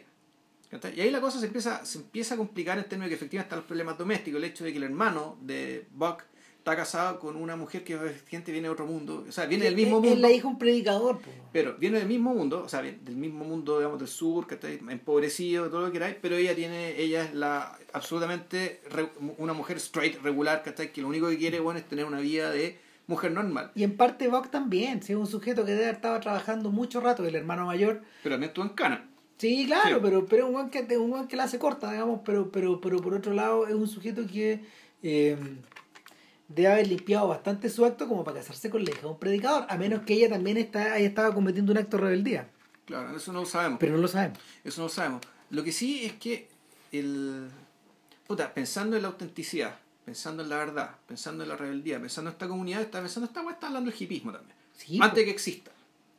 O sea, esto está. Lo, lo que está prefigurando esta película de fondo ya son estas formas comunitarias, de- hay alternativas de vivir, ¿cachai? Antes un medio eh, evidentemente hostil. No es casualidad que después de después de toparse con la pared ya en, en Little Big Man, con la pared de la política, porque de ahí para adelante o hacías lo de Godard y te ponías terrorista en el fondo y te ibas a filmar uno a los palestinos, como Claro, hizo Godard. Como hizo Godard, sí. Sí, o sea, care Que, raja. ojo, el ejército de la OLP no es necesariamente terrorismo. No, pero pero el pero Ya. pero acuérdate, Ya. acuérdate que eh, Godard y Gauguin estuvieron en la lista corta del Mossad. Ya. Y, y los nombres tampoco, weón. Y Sí, la- pero, pero que supones te quieran matar no quiere decir que seas, terrorista, digamos. No, claro, pero, el- pero la. Pero, pero la, el, el, eh, acuérdate que ni si en, el yoga hablan del diciembre negro, pues, weón, y todas esas weas. Sí. Finalmente, finalmente los buenos terminaron juntándose, terminaron juntándose con gente que hacía actos de terrorismo. que, se pidió a, claro, Claro, que se mató que sí cometió actos terroristas. Claro, claro, que sí cometieron. Estos buenos cruz- cruzaron esa barrera, weón, y, y ese, es el, ese es el momento donde War se devuelve, porque ya también topa. No, claro, y cacharon que ya era Claro. ir a la muerte, ¿no? Ya. Claro, y, y el. eh, nada, que, que o, te, o, te, o te ibas para allá o te devolvías. Y lo que hizo Arthur Penn fue filmar Alice Restaurant con el hijo de Gaddy Guthrie, que era Arlo Guthrie. Arlo Guthrie, sí. Y, y es la historia de una comuna, finalmente. O sea, eh, eh, que hace eco nuevamente cuando, cuando, cuando ya en el 82 este tipo filma For Friends. Claro, que eso en realidad no había mamado tanto, ¿no? Es un poco, Sí, es la un poco versión de- de- gran película de todas maneras. Es un, po- un poco eso, pero, claro, película. esa película es un, es un resumen, un, poco, Sí. un resumen histórico de esto eh, a 15 años de distancia ¿Qué- mirando hacia ¿Qué atrás. pasó? ¿Qué pasó? ¿Qué quedó? ¿Qué nos pasó? Claro, ¿qué estos personajes, claro, estos personajes tienen 40 años ahí más. Sí. Son gente del, del, del 40. Entonces, eh, en el caso... Esta en película el- es del 82, seguro, 82, Sí, 82. 83. Claro, en el caso, en, en, en- en el caso de Penn, eh, él empieza a mirar hacia atrás ahí, pero, pero, pero, pero ya se, ya estaba preocupado de los hippies en ese momento. Mm. Pero también junto con otra gente. Ahora, el- la comparación, es- la comparación es, eh, yo diría que es esencial. ¿Cuál? La, de- esta idea de tener una, de que, de que la, la pandilla Barrow es una comuna. Se convierte, claro, es una comunidad. ¿Cachai? No, así exactamente como los hippies, ¿cachai? Pero ya se está, pero se está pensando de que cuando, cuando la, la cosa se pone, se está poniendo fea, o muy conservadora, o muy estúpida, o muy opresiva, ¿cachai? Pues la gente busca su libertad y se la inventa, ¿cachai? Creando comunidades. Y aquí, puta, esta gente se inventó una. Y el ahora eh, y ahí ahí es donde ahí es donde eh, por lo menos para, para alguien como Philip Colker que pone esta película también Robert Corker, ¿no? Robert Philip Colker Ya. eh, que pone esta película al centro de su discusión del cine de los 70 eh, Colker dice que eh, em, ¿cómo se llama? Colker dice que la la es inevitable pensar en Bonnie and Clyde también, sino en términos de la guerra de Vietnam. ¿Por qué? Porque él dice, eh, en esta era, y, y, el, y los biógrafos de Sam Peckinpah hablan de lo mismo Por la en- pandilla por salvaje, la claro. salvaje, en esta era la televisión pasó al color. En ge- eh, se generalizó el color. Y al generalizarse el color, eh, en las noticias del aceite y la sangre de color En rojo. y la cantidad de películas que se, que se reveló de corresponsales en Vietnam era muy tremenda y en algunos casos muy cruenta y los cabros chicos Y- terminaron viendo ¿Y eso lo mostraron en la tele, los sí, terminaron viendo crímenes a la hora de, a la hora de la comida a las seis Chucha, ya.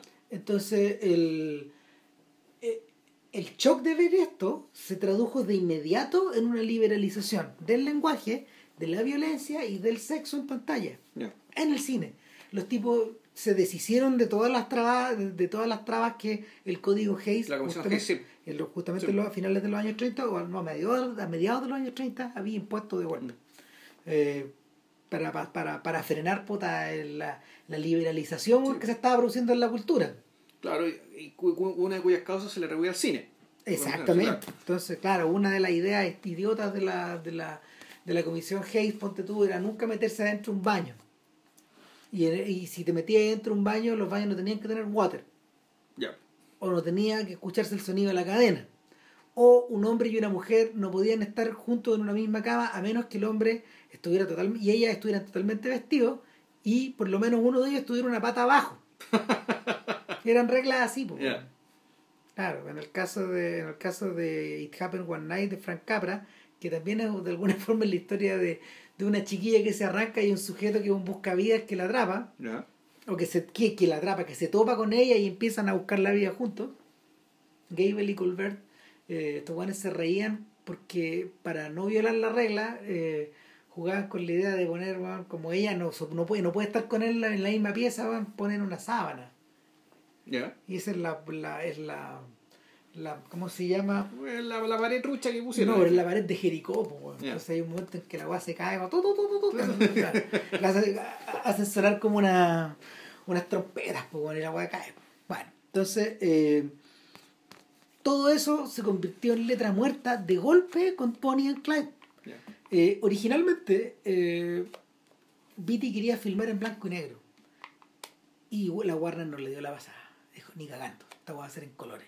O sea, estos gallos ya estaban con la idea de... De aprovechar ese envión que venía de la de- tele. claro, o sea, y, y, y otra de las cosas que ocurrió era que por primera vez los actores eh, en una película de, de- con- de, no sé, de, de tal nivel de exposición, los actores comenzaron a ocupar cargas de, De témpera, témpera dentro de la ropa que explotaban. Ya, Entonces la, la bala en el fondo o el impacto salía de dentro hacia afuera. claro. Y, y, y claro, y, el, el vestido se hacía tira. ¿Cachai?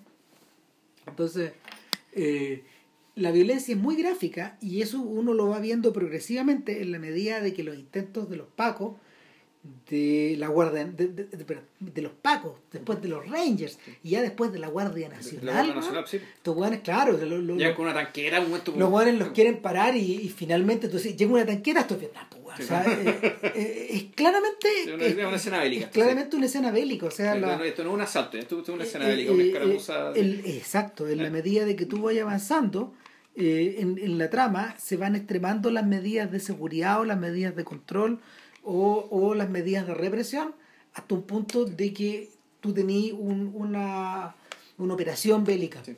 para Ahora- poder atrapar para poder atrapar puta, a esta a esta ola de liberal esta ola de liberalización que tienen encima Sí. Ahora, interesantemente, y a diferencia de otras películas, que no sé si antes, pero sí después, donde está el tema de los amantes en fuga, el...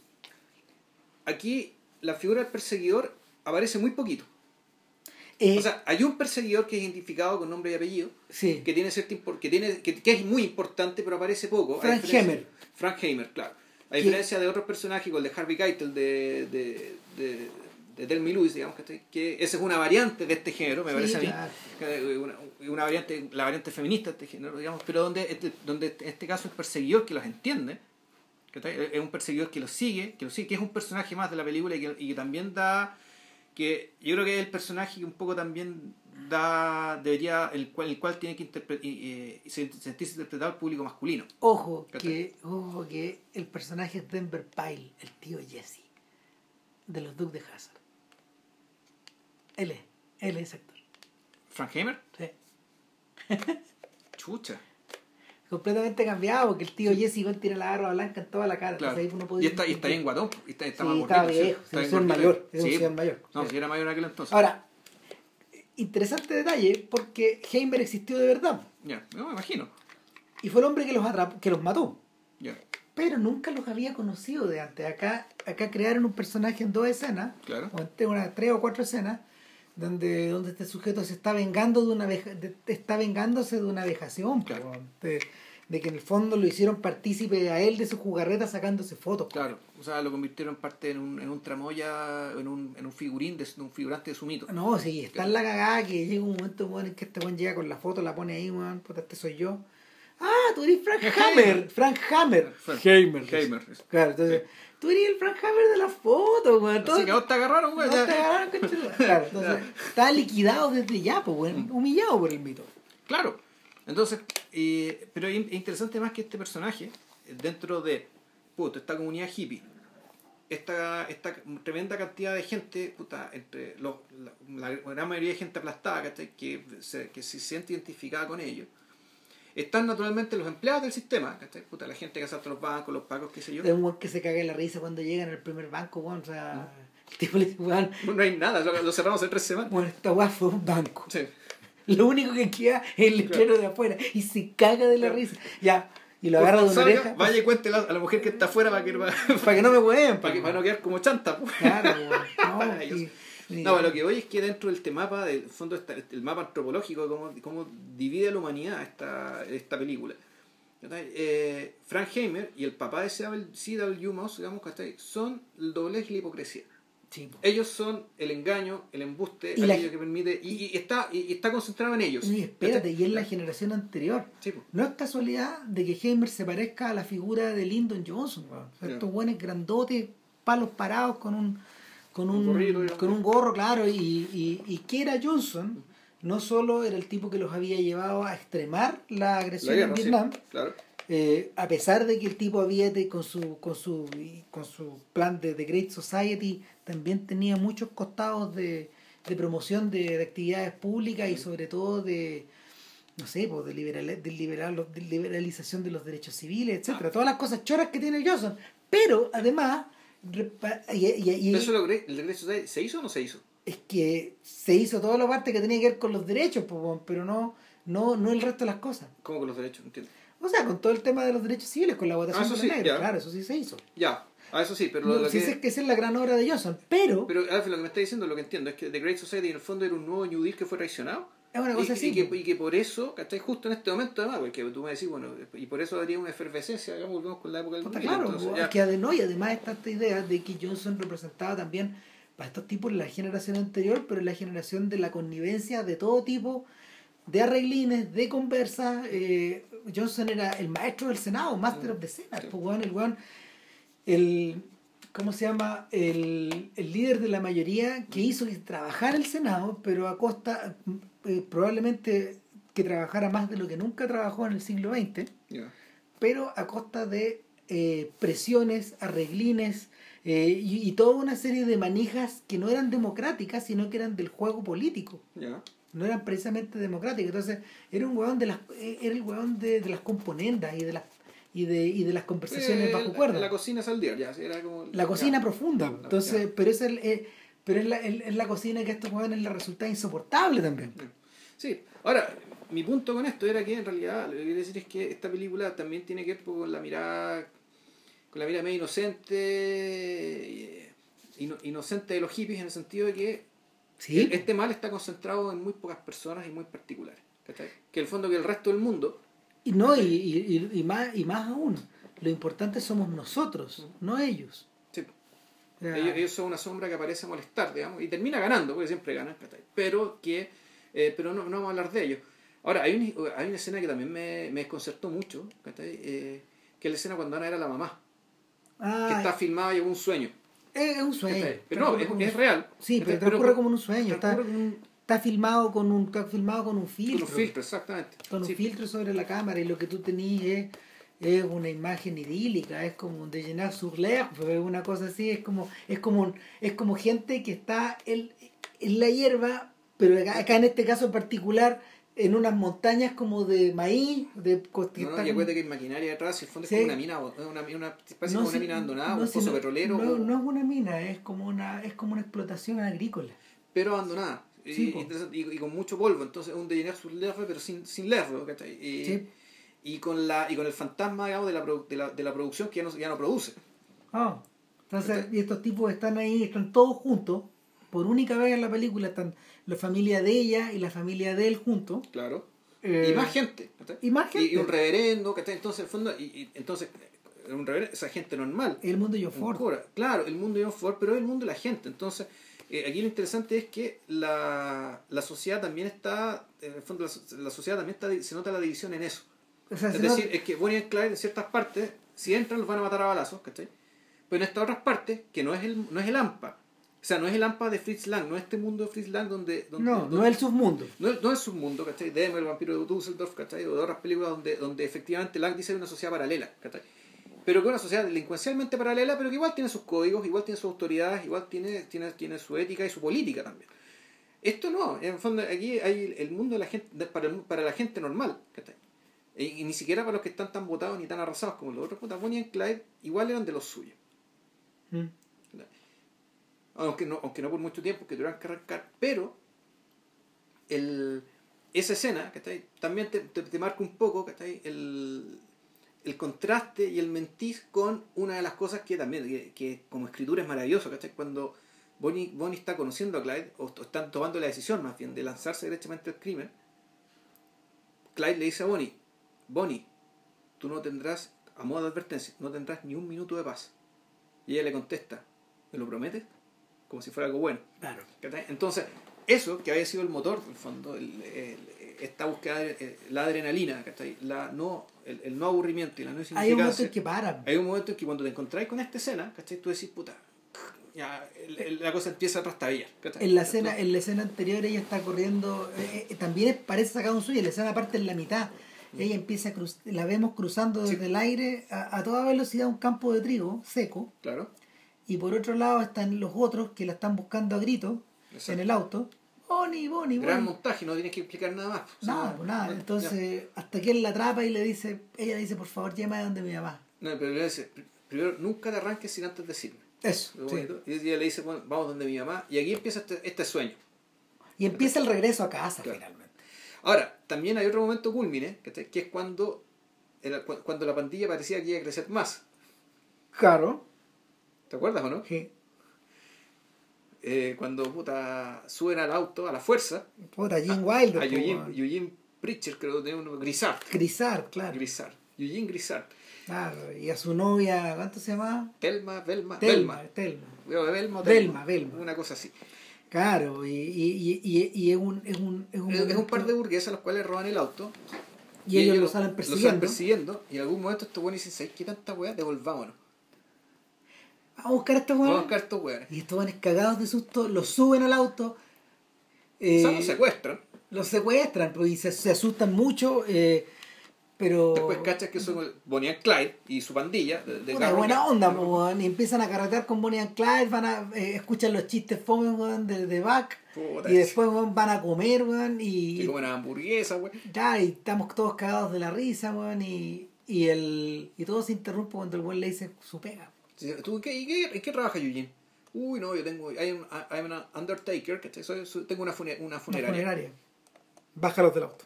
Entonces ahí la, la eh, Bonnie dice: Claro. mándalos del, bájalos del auto. Claro. Por una razón medio inexplicable, imagino que es por un bad omen, digamos, un mal, Sí, por un mal presagio. Pero a mí lo que me gusta, lo que me, me llamó la atención es que el personaje de Wilder es el, el histérico, ¿cachai? El que tenía esa- esos gritos, que po. exactamente, e- esos gritos que tenía, ¿cachai? Que, que, que- que- el mismo año, weón. salía esa voz con esa guturalidad. ¿no? Es el mismo año donde él hace los productores. Y- Claro, pero a mí ese es el momento en que tú decís, bueno, esta pandilla va a crecer, no, y ahí no crece más, y ahí, la- la- la- de ahí no empieza sino a achicarse. Claro, y el ahora, eh, en ese momento también donde, donde al año y medio, cuando Denny Hopper y Peter Fonda filman Easy Rider, el invitado a la fiesta es Jack Nicholson. De la misma forma. Lo enganchan, weón, porque están ahí un rato presos, weón, y... Y quieres que hacer ni una wea. No voy con ya, pues. Chao. Ya, ya la mierda Entonces, contó, ya. Exacto. Y, entra, y, y, y Nicholson entra de golpe por la puerta grande a la historia del cine. De Ya. golpe. Claro, después de haber hecho varias películas con Corman, pero... El pozo del péndulo cuando tenía pelo, se oí esa wea, pues. Sí, no, un montón de otras weas también. O sea, de hecho fue guionista de estas weas, estaba metido hasta el cogote. Pero claro, el mito de Jack empieza ahí. Empieza ahí, exacto. Y ahora, ahora bien, en el, en la resolución, en la resolución de la historia, eh,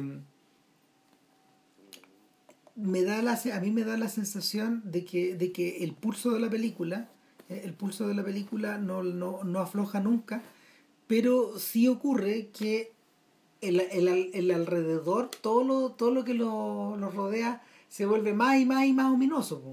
O sea, en, en, en rigor, lo que, la, la pandilla, es- en realidad es un gran desplome, es un gran desmoronamiento. O sea, pero es, es interesante en realidad. Es, por una parte se produce el un desmoronamiento de la, del entorno, o sea, la pandilla Barro empieza a desmoronarse, ¿cachai? Por puta, porque básicamente están siendo casados, ¿cachai? Ya las fuerzas que enfrentan son superiores. Eh, A los milicos ya. Claro, pero internamente ellos se están volviendo cada vez más fuertes. Porque de partida, eh, puta, se produce, eh, efectiva- eh, ella hace un poema contando su historia. Ah, pero no te apures todavía.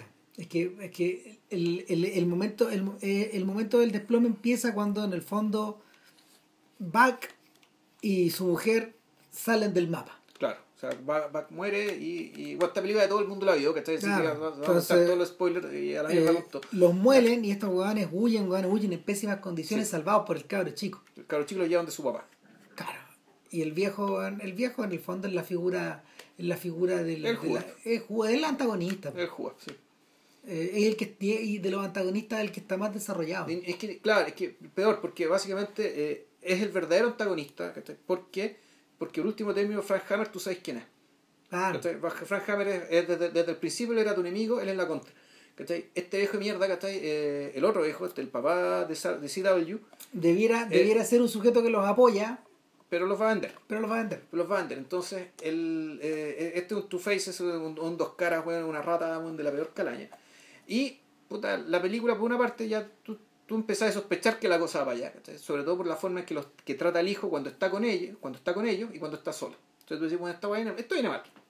Ah. Eh, Esto va mal. Y, el, y, y en ese punto donde pasan dos cosas que en el fondo son la culminación de la relación de ambos. Claro. Ella un día empieza a componer un poema. Un- un- como un limerick, ¿no? Porque es un Sí, poema, es un un, es un- es un pre- poema con es con una rima. Sí, con es rima. una rima, claro. Sí. Y, y el le dice, esto está bueno, lo voy a mandar al diario. A ver qué pasa. Claro. Entonces lo publican, weón. corte y la balada de Bonnie Bueno, and Clyde sale en el diario, Sale en el diario. Y lo está leyendo Heimer, pues, weón. Y después la está leyendo ella. Claro. Y, y, y, y en ese punto donde el tipo dice, bueno, logré lo que yo quería, te dije que te iba a hacer famosa. Sí, pero hay otra, pero otra cosa que todavía es más, es más bonita, que es que él le dice a ella, puta Bonnie, tú escribiste mi historia. Es- Como, oh, él, sí, como, él escribió la historia de ella, ¿cachai? Cuando se la estaba joteando, ¿cachai? Al Exactamente. principio, ¿cachai? Y ese, e- e- ese, ese es el arco. Es el arco donde básicamente se terminan realmente, puta, La película se acaba ahí, o pues. sea, terminan, se, termi- se terminan de conocer realmente y donde y, y se conocen además carnalmente. Claro, porque- finalmente, ¿cachai? Porque finalmente bueno, él se la agarra weón, ahí en el Prado, weón. Porque ya efe- efectivamente ya la fama, el, la, la inspiración, el respeto por el talento, todo lo que sea, es, es mucho Viagra junto a esa weá, ¿cachai? Entonces, puta, al, al, todo, al bueno de Clyde, compadre, puta, gritó y Estados Unidos, weá. Y, y claro, y ahí básicamente, y, y cuando están, y esto es como las grandes tragedias también, ¿cachai? Como, no sé, el equivalente al chacal de Nahuel Toro, digamos que cuando el bueno aprende a leer y está listo para ser reinsertado, puta, lo Claro. fusilan, ¿cachai? Aquí Bonnie and Clyde ya encuentran, ¿cachai? Encuentran una encuentran la razón un poco ya para vivir de otra manera, para salir de esto. ¿cachai? Eh, yo ya encuentran un nivel de, de, de paz y de equilibrio, ¿cachai? Como pareja, ¿cachai? Que naturalmente mediado también por el sexo, digamos, ¿cachai? Eh, por, por una vida sexual Que era lo que no normal, estaba. que, que era lo que no tenían. Eh, y claro, y ahí viene el desenlace, ¿cachai? La guillotina. Exacto. Y la guillotina cae, weón, y ellos se convierten en el mito en una escena en extremo violenta. Sí. Y está llevada por unos cortes, con unos cortes directos, weón, que, que están hechos, están hechos con una precisión hitchcockiana. Claro. Ahora, no, no usa cámara lenta como, como en No, Peckinpah. No. No, pues eso es lo más No. bello de todo. Sí. No hay cámara lenta, no, no está ese recurso porque en realidad la película no lo toleraría. No, y aparte que el- es raro porque tú, uno la ve por primera vez, te da la impresión de que es una escena muy larga y ahora la volví a ver y es cortísima. Es corta, pero tiene muchos planos. Eh, Exactamente. Tiene muchos planos, una escena muy intensa, pero realmente muy breve. Eh, es una escena de hecho donde las balas llegan desde nada, desde, Desde la nada. desde la nada, porque eh, los enemigos en el fondo son los que se han vuelto insignificantes. Claro, no, y aparte están escondidos. No, pero, eh, no están escondidos, pero, Sí. pero, pero el, eh, el, el enemigo es el que se ha vuelto insignificante al lado de este mito. O sea, el- no existen. Exactamente, o más que no existen, en el fondo quienes disparan en el fondo son funcionales, son fungibles, puede ser uno, puede ser otro, vamos, da lo mismo. Y, y hay una decisión también, el, uno podría pensar, eh, se produce la, la matanza, la masacre, y tú decís, ya, aquí estos hueones van a mostrar lo que este tipo, lo que este tipo Frank Hammer dijo que iba a hacer, que iba a sacarse la foto de nuevo, pero con ellos muertos. Claro. Y la película no les dará el gusto, pa. Se corta de Lo- golpe. Lo, que pase con estos hueones no nos interesa, ¿cachai? Tate, negro, fin. Y, y, y se corta de golpe y tenéis y tenéis un dien y una musiquita de banjo que es la versión es la versión lenta y la versión melancólica de lo que hemos escuchado antes que, que todo esto fue muy famosa Sí. en la, la canción se hizo muy conocida en esa época No, me imagino. y el y, y de ahí para adelante de ahí para adelante eh, pasaron hartas weas pasó el escándalo ¿cachai? el escándalo de esta weá en el fondo puta, el, el- el estreno de esta cuestión llevó un montón de acusaciones desde la crítica y desde el público de que esta weá glamorizaba la violencia de que nadie se había encontrado con una revolución tan grande de que esto era de verdad un golpe para ellos de que O sea, que ver la weá en la tele y verla en pantalla grande eran dos cosas completamente distintas. era súper distinto y de que la subversión de esta película era era mm, era real y era era intencional po, o sea los tipos lo vieron Ya. entonces Y por lo eh, tanto era intolerable.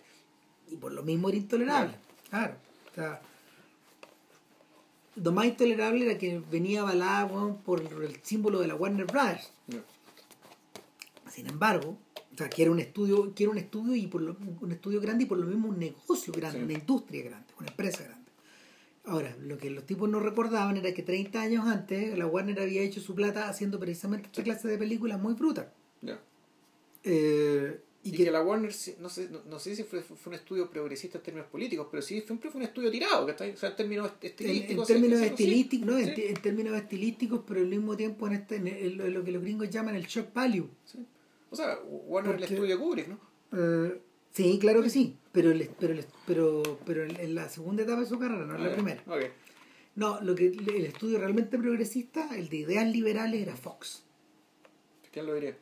¿Qué lo diría? Ah. Claro, no, porque Darryl Zanuck era un sujeto de ideas liberales. Ya. O sea, y entonces eh, de ahí para adelante viene un, viene también una un- una una aceleración en este pulso po. cuando Roger Corman ve que existe esta weá puta, se lanza a producir ¿cómo se llamaba? Big Mama, Crazy Mama con Angie Dickinson, ponte tú en el papel de en el papel de una de una dueña de pandilla. Empezaron las películas de pandilleros como loco. Contrató a Scorsese para hacer Boxcar Berta, que era la historia no de una pandillera, pero era una chiquilla que, que terminó terminó metida en una terminó metida en una pandilla por su por porque eh, ella eh, ella era de las que era de esta gente que iba saltando en los trenes, saltando de tren en tren. Eso es el boxcar. Claro, y, y, y ahí conoció, ahí conoció a un a un líder sindical, y este líder sindical después tuvo que dedicarse a robar. Pero, pero Berta era también la que la llevó durante un, un- un tiempo, de- llevó durante un tiempo la pandilla. Entonces, de ahí para adelante comenzaron estas historias, aparece Dillinger, aparecen aquí y allá, pero la primera, el primer filme que rescata a los amantes run otra vez eh, es Badlands Badlands. de esta forma. Eh, miento. Antes Honeymoon Killers. Pero Honeymoon Killers es un caso especial, también es de podcast, pero, pero es una película que tiene varios autores repartidos, entre ellos Scorsese, y, eh, y es una película donde, donde los personajes son sacados como de una película, de una historia de John Waters. Nadie es bonito. De hecho son, son, son grotescos, y, y, y su amor es grotesco, y lo que hacen es grotesco y la y la eh, de alguna manera ellos son unos bichos de la sociedad que también reclaman el derecho a el- su derecho a ocupar un espacio. Esto está basado también en personajes reales y y la película la película eh, no tiene nada de romántico la película es, roma- es bruta, es satírica, es agresiva, es blanco y negro, es indie. Pero los Honeymoon Killers no eran asesinos en serie. Eh, no, no sé si denominarlos así, en el fondo, pero O sea, es que más que. Claro, una cosa es la acción, otra cosa es desde dónde, desde, dónde actúan. claro, Porque- pero, pero sí actuaban desde la paranoia, ya. Pero no necesariamente desde la psicopatía. Es decir, que mataban gente por gusto. al borde, Al borde. Ya. al borde, al borde. Sí, eso, es lo, eso es lo que los caracteriza y es por eso yo creo que, que Scorsese queda atraído al asunto cuando filma, queda atraído al, al asunto eh, y, y por eso filma Taxi Driver cuando, cuando Paul Schrader le muestra el guion. Ya. O sea, eh, en ese punto donde el Juan dice, puta, esta es la weá, digamos. O sea, un regreso a esta, a esta misma idea. Ahora, eh, al, al carecer de ese romanticismo se nos queda un poco fuera de la weá Sí. y, y no entra, ponte tú, en la lógica en la que entra Badlands. Que en Badlands es la historia, una historia bastante similar, pero ahí en- entre una, una niña realmente inocente que conoce a un sujeto que es como un Rusty James, es como un de la ley de la calle o como un, o como un, un, un Jim Stark de, de, de Rebelde sin causa, que es Martin Sheen, muy joven, mojo de Martin Sheen, sí. pero, pero sí es un weón que es un desadaptado. Sí. Y es un tipo que en el fondo él está al borde del psicopatía, de la psicopatía. su, su rebeldía ya no, no es que su rebel, no es que su rebeldía lo ponga al margen de la sociedad, es su locura la que lo pone al margen. Al punto de que eh, al eh, lo que hace este sujeto al ver a esta niña y enamorarse de esta chica es como intentar liberarla y, el, y para liberarla hay que echarse al viejo al papá, sí. que Warren Oates y le prenden fuego a la casa, weón. Y de ahí para adelante, eh, clean slate. Parten, parten bautizados por Sí. lavados, bautizados por Exacto. fuego. Hacia, hasta, hasta, mm, ¿cómo se llama? Hasta un punto en que, hasta un punto en que ya no hay oportunidad, no, no, no no se puede regresar. El, el, el- ¿cómo se llama? Creo que el, el- el tipo se llama, se apellida Starkweather, el real. Ya. Y este sujeto, de, hecho, mató muchas personas en un killing spree, en una, en, en una, mm, ¿cómo se llama? En una seguidilla de asesinatos, cada uno más violento que el otro.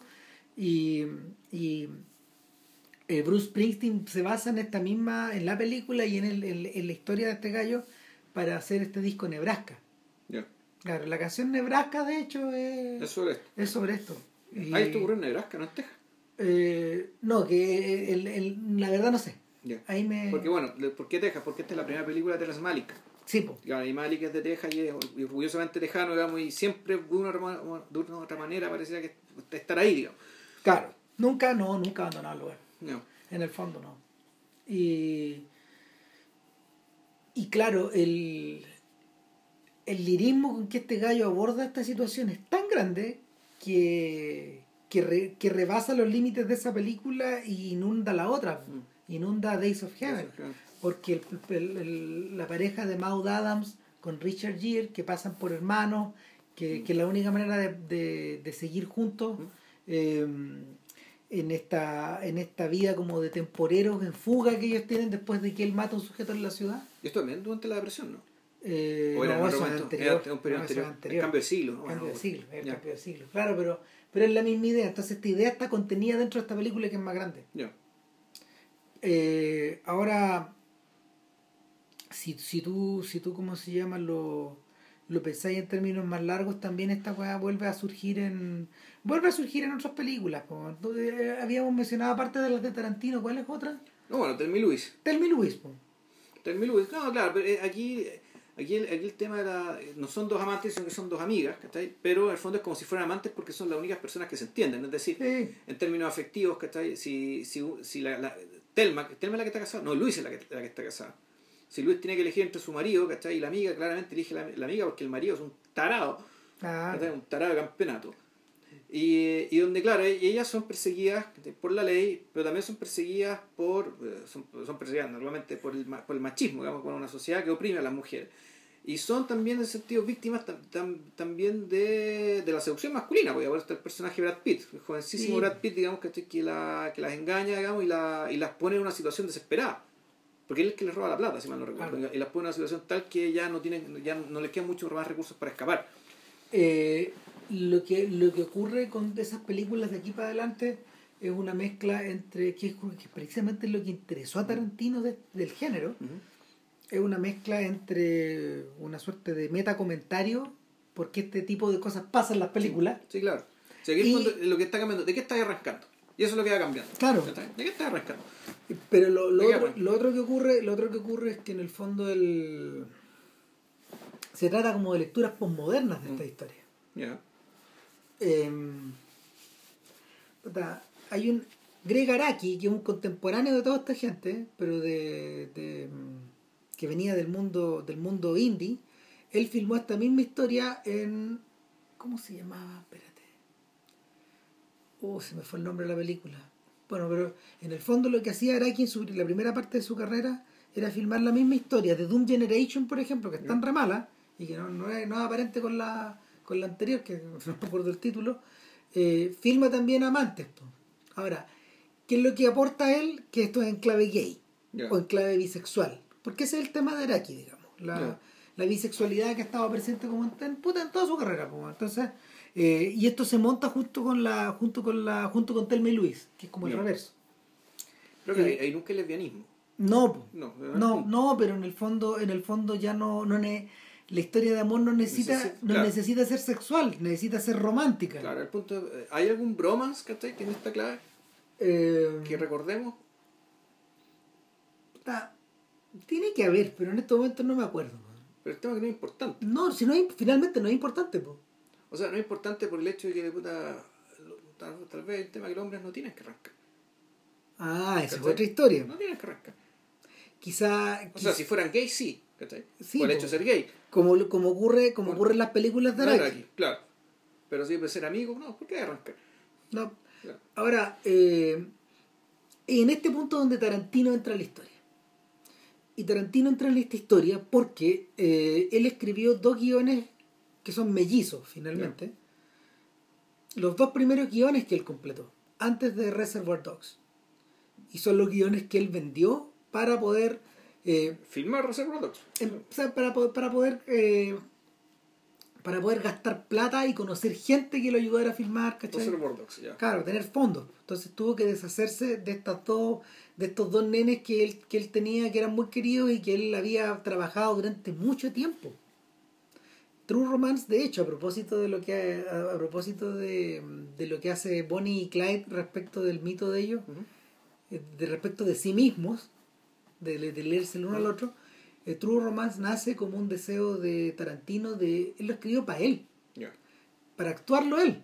Yo no había cachado, pero en este libro de entrevistas que, que, que, que compiló la Universidad de Mississippi, él cuenta de que eh, antes de querer ser director, él quiso ser actor. Y se metió, nunca, nunca fue a la U. Mientras él, él, él trabajaba para pagarse sus cursos de actuación en unas escuelas medias chicas. Que, que él buscó y de gente con la que se sentía cómodo y donde aprendió muchísimo, sus verdaderos maestros de, de, de, de temas, de temas técnicos están ahí y el eh, y lo que lo que sucedía era que cada vez que él tenía el, el- la instancia de tener que trabajar algún personaje, él se escribía a sí mismo sus diálogos. No recurría a cosas que estuvieran hechas. Y ahí se dio cuenta que quería ser director. Y en ese punto, es en ese punto donde él escribe True Romance, para dirigirla a él, pero sobre todo para contar su vida, porque el personaje de, de, De Christian de Slater. Christian Slater es él. Él en un momento de su vida.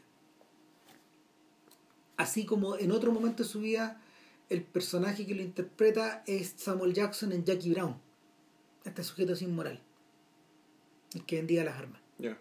Claro, ese también es otro personaje que está basado en él. Eso es Tarantino. Eh, eh, eh, este, claro, en, en- esa época. Entonces, el sujeto después de haber probado la plata. Claro. Y eh, en esta historia como de fantasía que se imagina este gallo que trabaja en una, trabaja en una, en una mm, tienda de cómics, que es un fanático de los cómics y que el día de su cumpleaños conoce a esta chiquilla que es Patricia Arquette y empiezan un romance pero está lleno de un montón de dificultades y de malos de opereta y de y de y de, de puros personajes como del bajo mundo de los ángeles finalmente y, y Nos falta la de Lynch. ah pero es que ese es otro weón. Ese es otro weón. Ya la dejamos para el final. O dejémoslo para otro podcast. claro para Cuando, hablemos de Lynch, porque tenemos como dos podcasts, por lo menos dos podcasts más para, para hablar de Lynch. Claro. Y el, el tema es que eh, el tema es que cuando él configura esta historia y la agarra Tony Scott y la filma un poco a la pata de la cueca, pero se transforma en otra cosa cuando, en la mesa de montaje, para ese momento él ya vendió Natural Born Killers, que es el guion que, que es el guion más conflictivo de todos porque eh, eh, el- lo, que, lo que hizo Tarantino ahí es contar una historia de una pareja también. Pero esta pareja es de asesinos en serie, Sí, esta pareja es de psicópatas, pero, pero esta pareja vive dentro del el universo mediático que crea la rima de Bonnie and Clyde. Claro. Es decir, viven dentro del mito. Y Bien. eso es lo que le interesa a Tarantino. Dentro y para. Exactamente, Mm. son criaturas. El gallo dice, este tipo dice, eh, ¿qué pasaría si este par de psicópatas, de Honeymoon Killers o de o estos o, o estos o estos o estos chicos en fuga de You Only Live Once o estos eh, o estos asalta o estos asaltabancos enamorados de Bonnie and Clyde eh, se convirtieran de verdad en figuras mediáticas de esta era. Es celebridad, lo que es una celebridad, lo que se llama celebridad, empezó a llamarse celebridad, ¿cachai? Donde básicamente todos los famosos están al mismo nivel. Claro. O sea, si eres Paris Hilton, o eres un jugador de fútbol americano, o si eres Ted Bundy, ¿cachai? O, o si eres, un, ¿cachai? O, un, incluso algún tipo, algún, no sé, este George Clinton se llama, ¿no? Sí, Que claro. Este como psicólogo bien importante, ¿cachai? Pero que es una celebridad. Pero Claro. da, da lo mismo de donde vengas, eres famoso. ¿Cachai? Exactamente. punto, ya que la, la razón de tu fama deja de existir, deja de importar. Y Mickey y Mallory son precisamente eso Eso. en la historia de Tarantino. Claro. Pero de, de hecho, te fijaste que... que Vilchen la vio hace poco, yo, no la vi, visto yo la todavía. vi ayer. Claro. Debo decir que... eh, Terminó espantado. eh, puta, sentí que me estaba castigando a mí mismo por ser humano, por ser chileno, por ser hincha de Colo Colo, ¿cachai? Al ver esa película. Qué película de mierda. de mierda. Un detalle, eso sí, que, que es que te, te mostran gente de distintas partes del mundo, con proyecciones, ¿cachai? Ni siquiera... Entonces, No, unos es franceses... barato, todo puta, chanta. barato, chanta, pues. Uh, oui, eh, Mickey Selom. eh. Y hay un inglés que habla, así con tropa pan, qué sé yo, y él es un jovencísimo Jared Harris. Oh. ¿Quién es Jared Harris? ¿Te acordás, no? El inglés de Mad Men. Qué joven, weón. Muy joven, weón. Este es Un cabro. ¿eh? Un cabro. Y hablando, hablando con su acento, un acento muy co- cogni, supongo. ¿cachai? Diciendo puto lo bacán, weón, que eran estos asesinos celebridades mundiales. Está, el... Yo creo que esta eh, eh, la discusión más, bueno, como yo hace años que no veo la película, yo me la bajé de hecho, de hecho para poder leer el guion de Tarantino, así como para poder compararlo. Como la película está en Netflix. Sí, está en, Netflix. Está en, Netflix. Puta. Entonces, el entonces la, la sensación que me quedaba de esa época, porque yo la vi en el cine, ¿tú la viste en esa época o no? No, la- No. la- ayer la vi por primera vez. Ya. No, es que- yo la vi en el cine y, y a mí me pareció una asquerosidad, weón. Me Ahora, pregunto si- que- Lo que pasa, acuérdate que nosotros vimos, cuando vimos eh, en 1992, eh, salió Pulp Fiction. Sí, Yo quedé tan, tan enojado con el weón, ¿cachai? Salí, enojado. yo, lo, yo, yo corté a Tarantino de, de Pulp Fiction. Yo dije, este culiado no veo, no veo más. ¿Cachai? No veo más. ¿Ya? Y efectivamente salieron, no, puta, lo Kill, el guion de Tarantino, no veo ni una weá este conche su madre, ¿cachai? Se acabó la weá. Y claro, después de Jack, después vi Jackie Brown, ¿cachai? Y era otra cosa, ¿cachai? Es una película que uno respeta, weón, ¿cachai? Lo voy a respetar para siempre. Entonces, bueno, así con Tarantino. El tema es que no las vi, weón, no me interesaba, weón, lo tenía cortado. Puta, claro, no, pues entonces, entonces eh, Stone, en, en esta época Stone estaba, estaba en llamas, pues, weón. el weón estaba, yo creo que su consumo de drogas debe haber sido muy alto. No, weón. Muy eh, alto. completamente. Y de alucinógenos, weón, y de psicotrópicos, y de coca y toda la weón. Sí.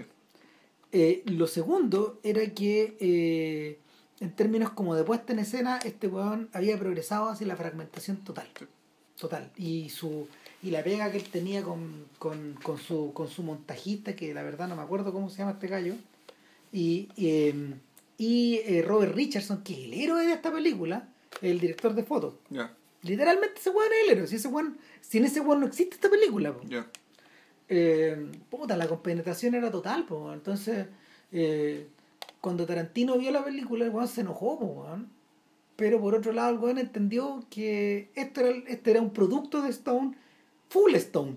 Sí, pues, y pues si lo vendió, cagó nomás, pues, weón. Cagaste Sí, nomás, po, weón. o sea, esto, este, este weón, lo- este lo hizo después de hacer The Doors Ya. y después de hacer después de hacer JFK y antes de hacer Nixon.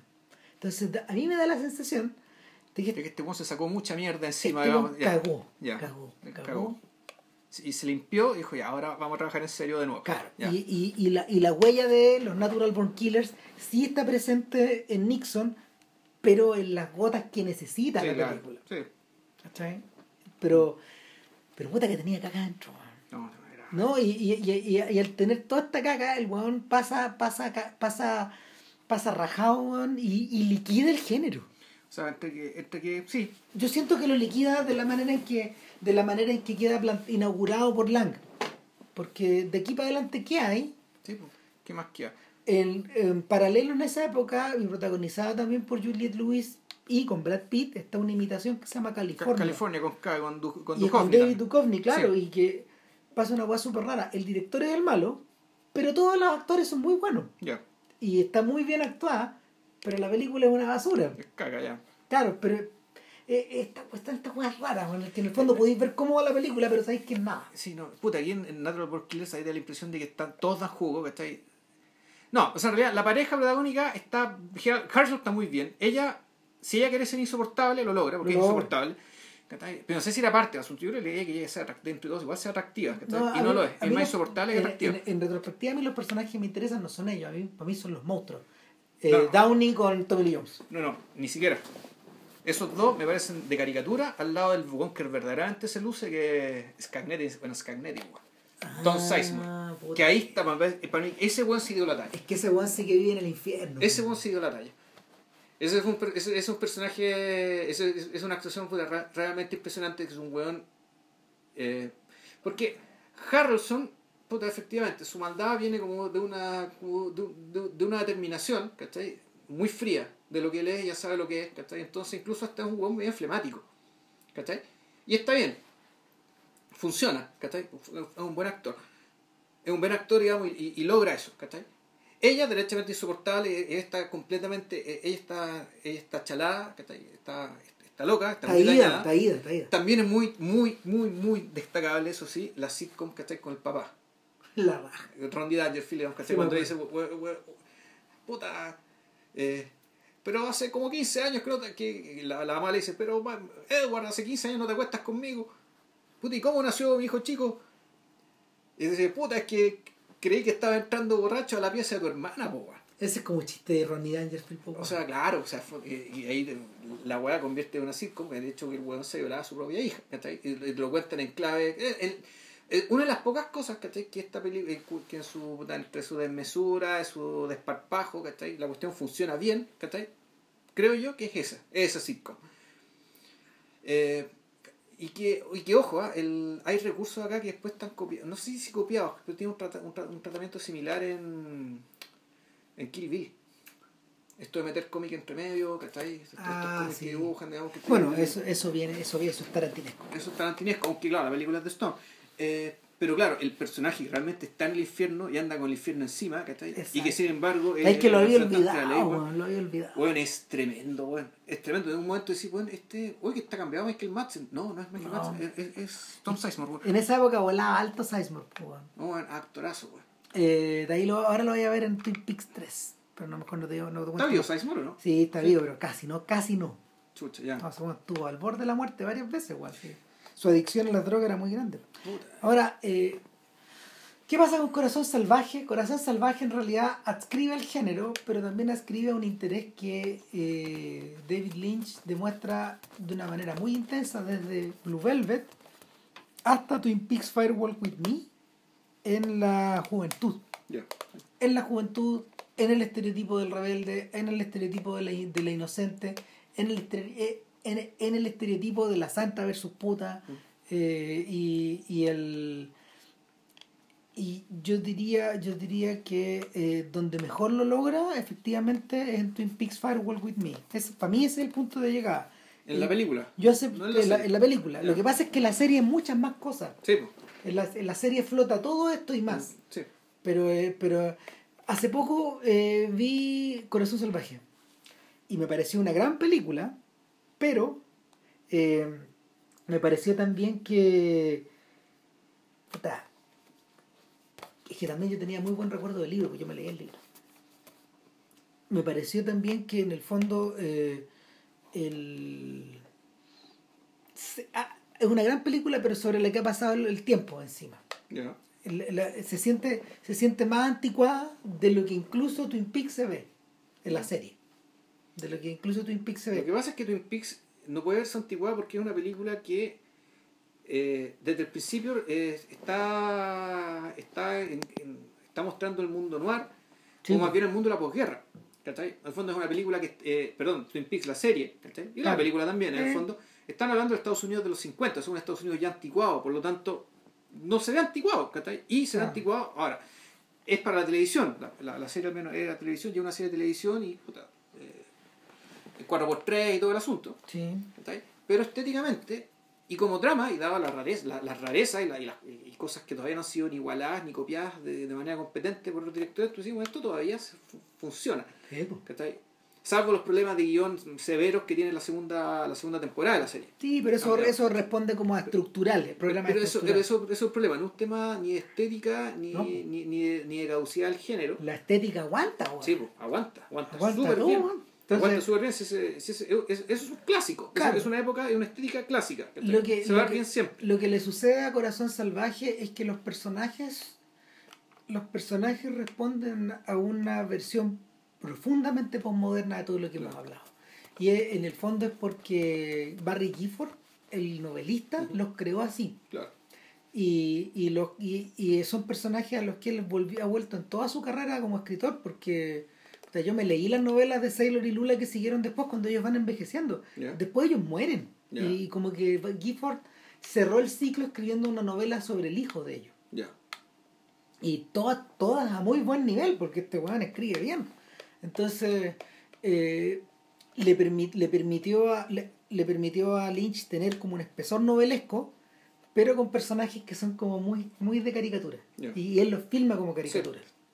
Y Cosa que no ocurre, por ejemplo, cuando vuelve a colaborar con Gifford en, Carretera Perdida. Que, ahí estamos hablando ya de adultos. Es otro mundo. Eh, nunca ha vuelto a hablar de adolescentes, Lynch. Nunca volvió la mirada para atrás. Nunca Ya. O sea, terminó con eso. Termina ahí en Twin Peaks. Ahí se cierra eso. Porque esto de Twin Peaks de ahora es Es otra cosa, ya. otra cosa. Eh, eh, es claro, no es. Es todo el universo del contenido en estas 18 horas. Favor. Pues, Así que divertido porque en el fondo, bueno, no, no sé cómo lo vamos a hacer con JP, si vamos a hacer primero el podcast de Twin Peaks, no, las dos primeras, y después nos dedicamos a la tercera. No, no, no, no, hay que hacer un... No, yo lo que haría sería el podcast de todo Twin Peaks. Chucha, son más de un podcast. O sea, ver la, ver la, ver la tercera temporada, Ah. ver la tercera y usar las otras dos como backup, o porque en el fondo, ¿qué es lo importante? Lo importante es que uno, el viejo está vivo y el viejo está creando, por lo tanto Sí. hay que poner el acento, ¿cachai? En En lo lo, que está haciendo ahora. En lo que está haciendo en la medida que amerite. Y Sí. tú me dices que amerita, y parece que la gente que la dice que amerita. No, amerita, es la. Sí, Es lo mejor. Mira, es lo mejor que he visto este año. Ah. Lejos. Así que. No, Ya, bueno, para la próxima semana, eh, ¿quién no, sabe? no sabemos. ¿Quién sabe? O nos tomamos unas vacaciones para alcanzar a ver lo que haya que ver de Jerry Lewis. Bueno, ya. ya que estén bien, cuídense. Chao. Vale, chao.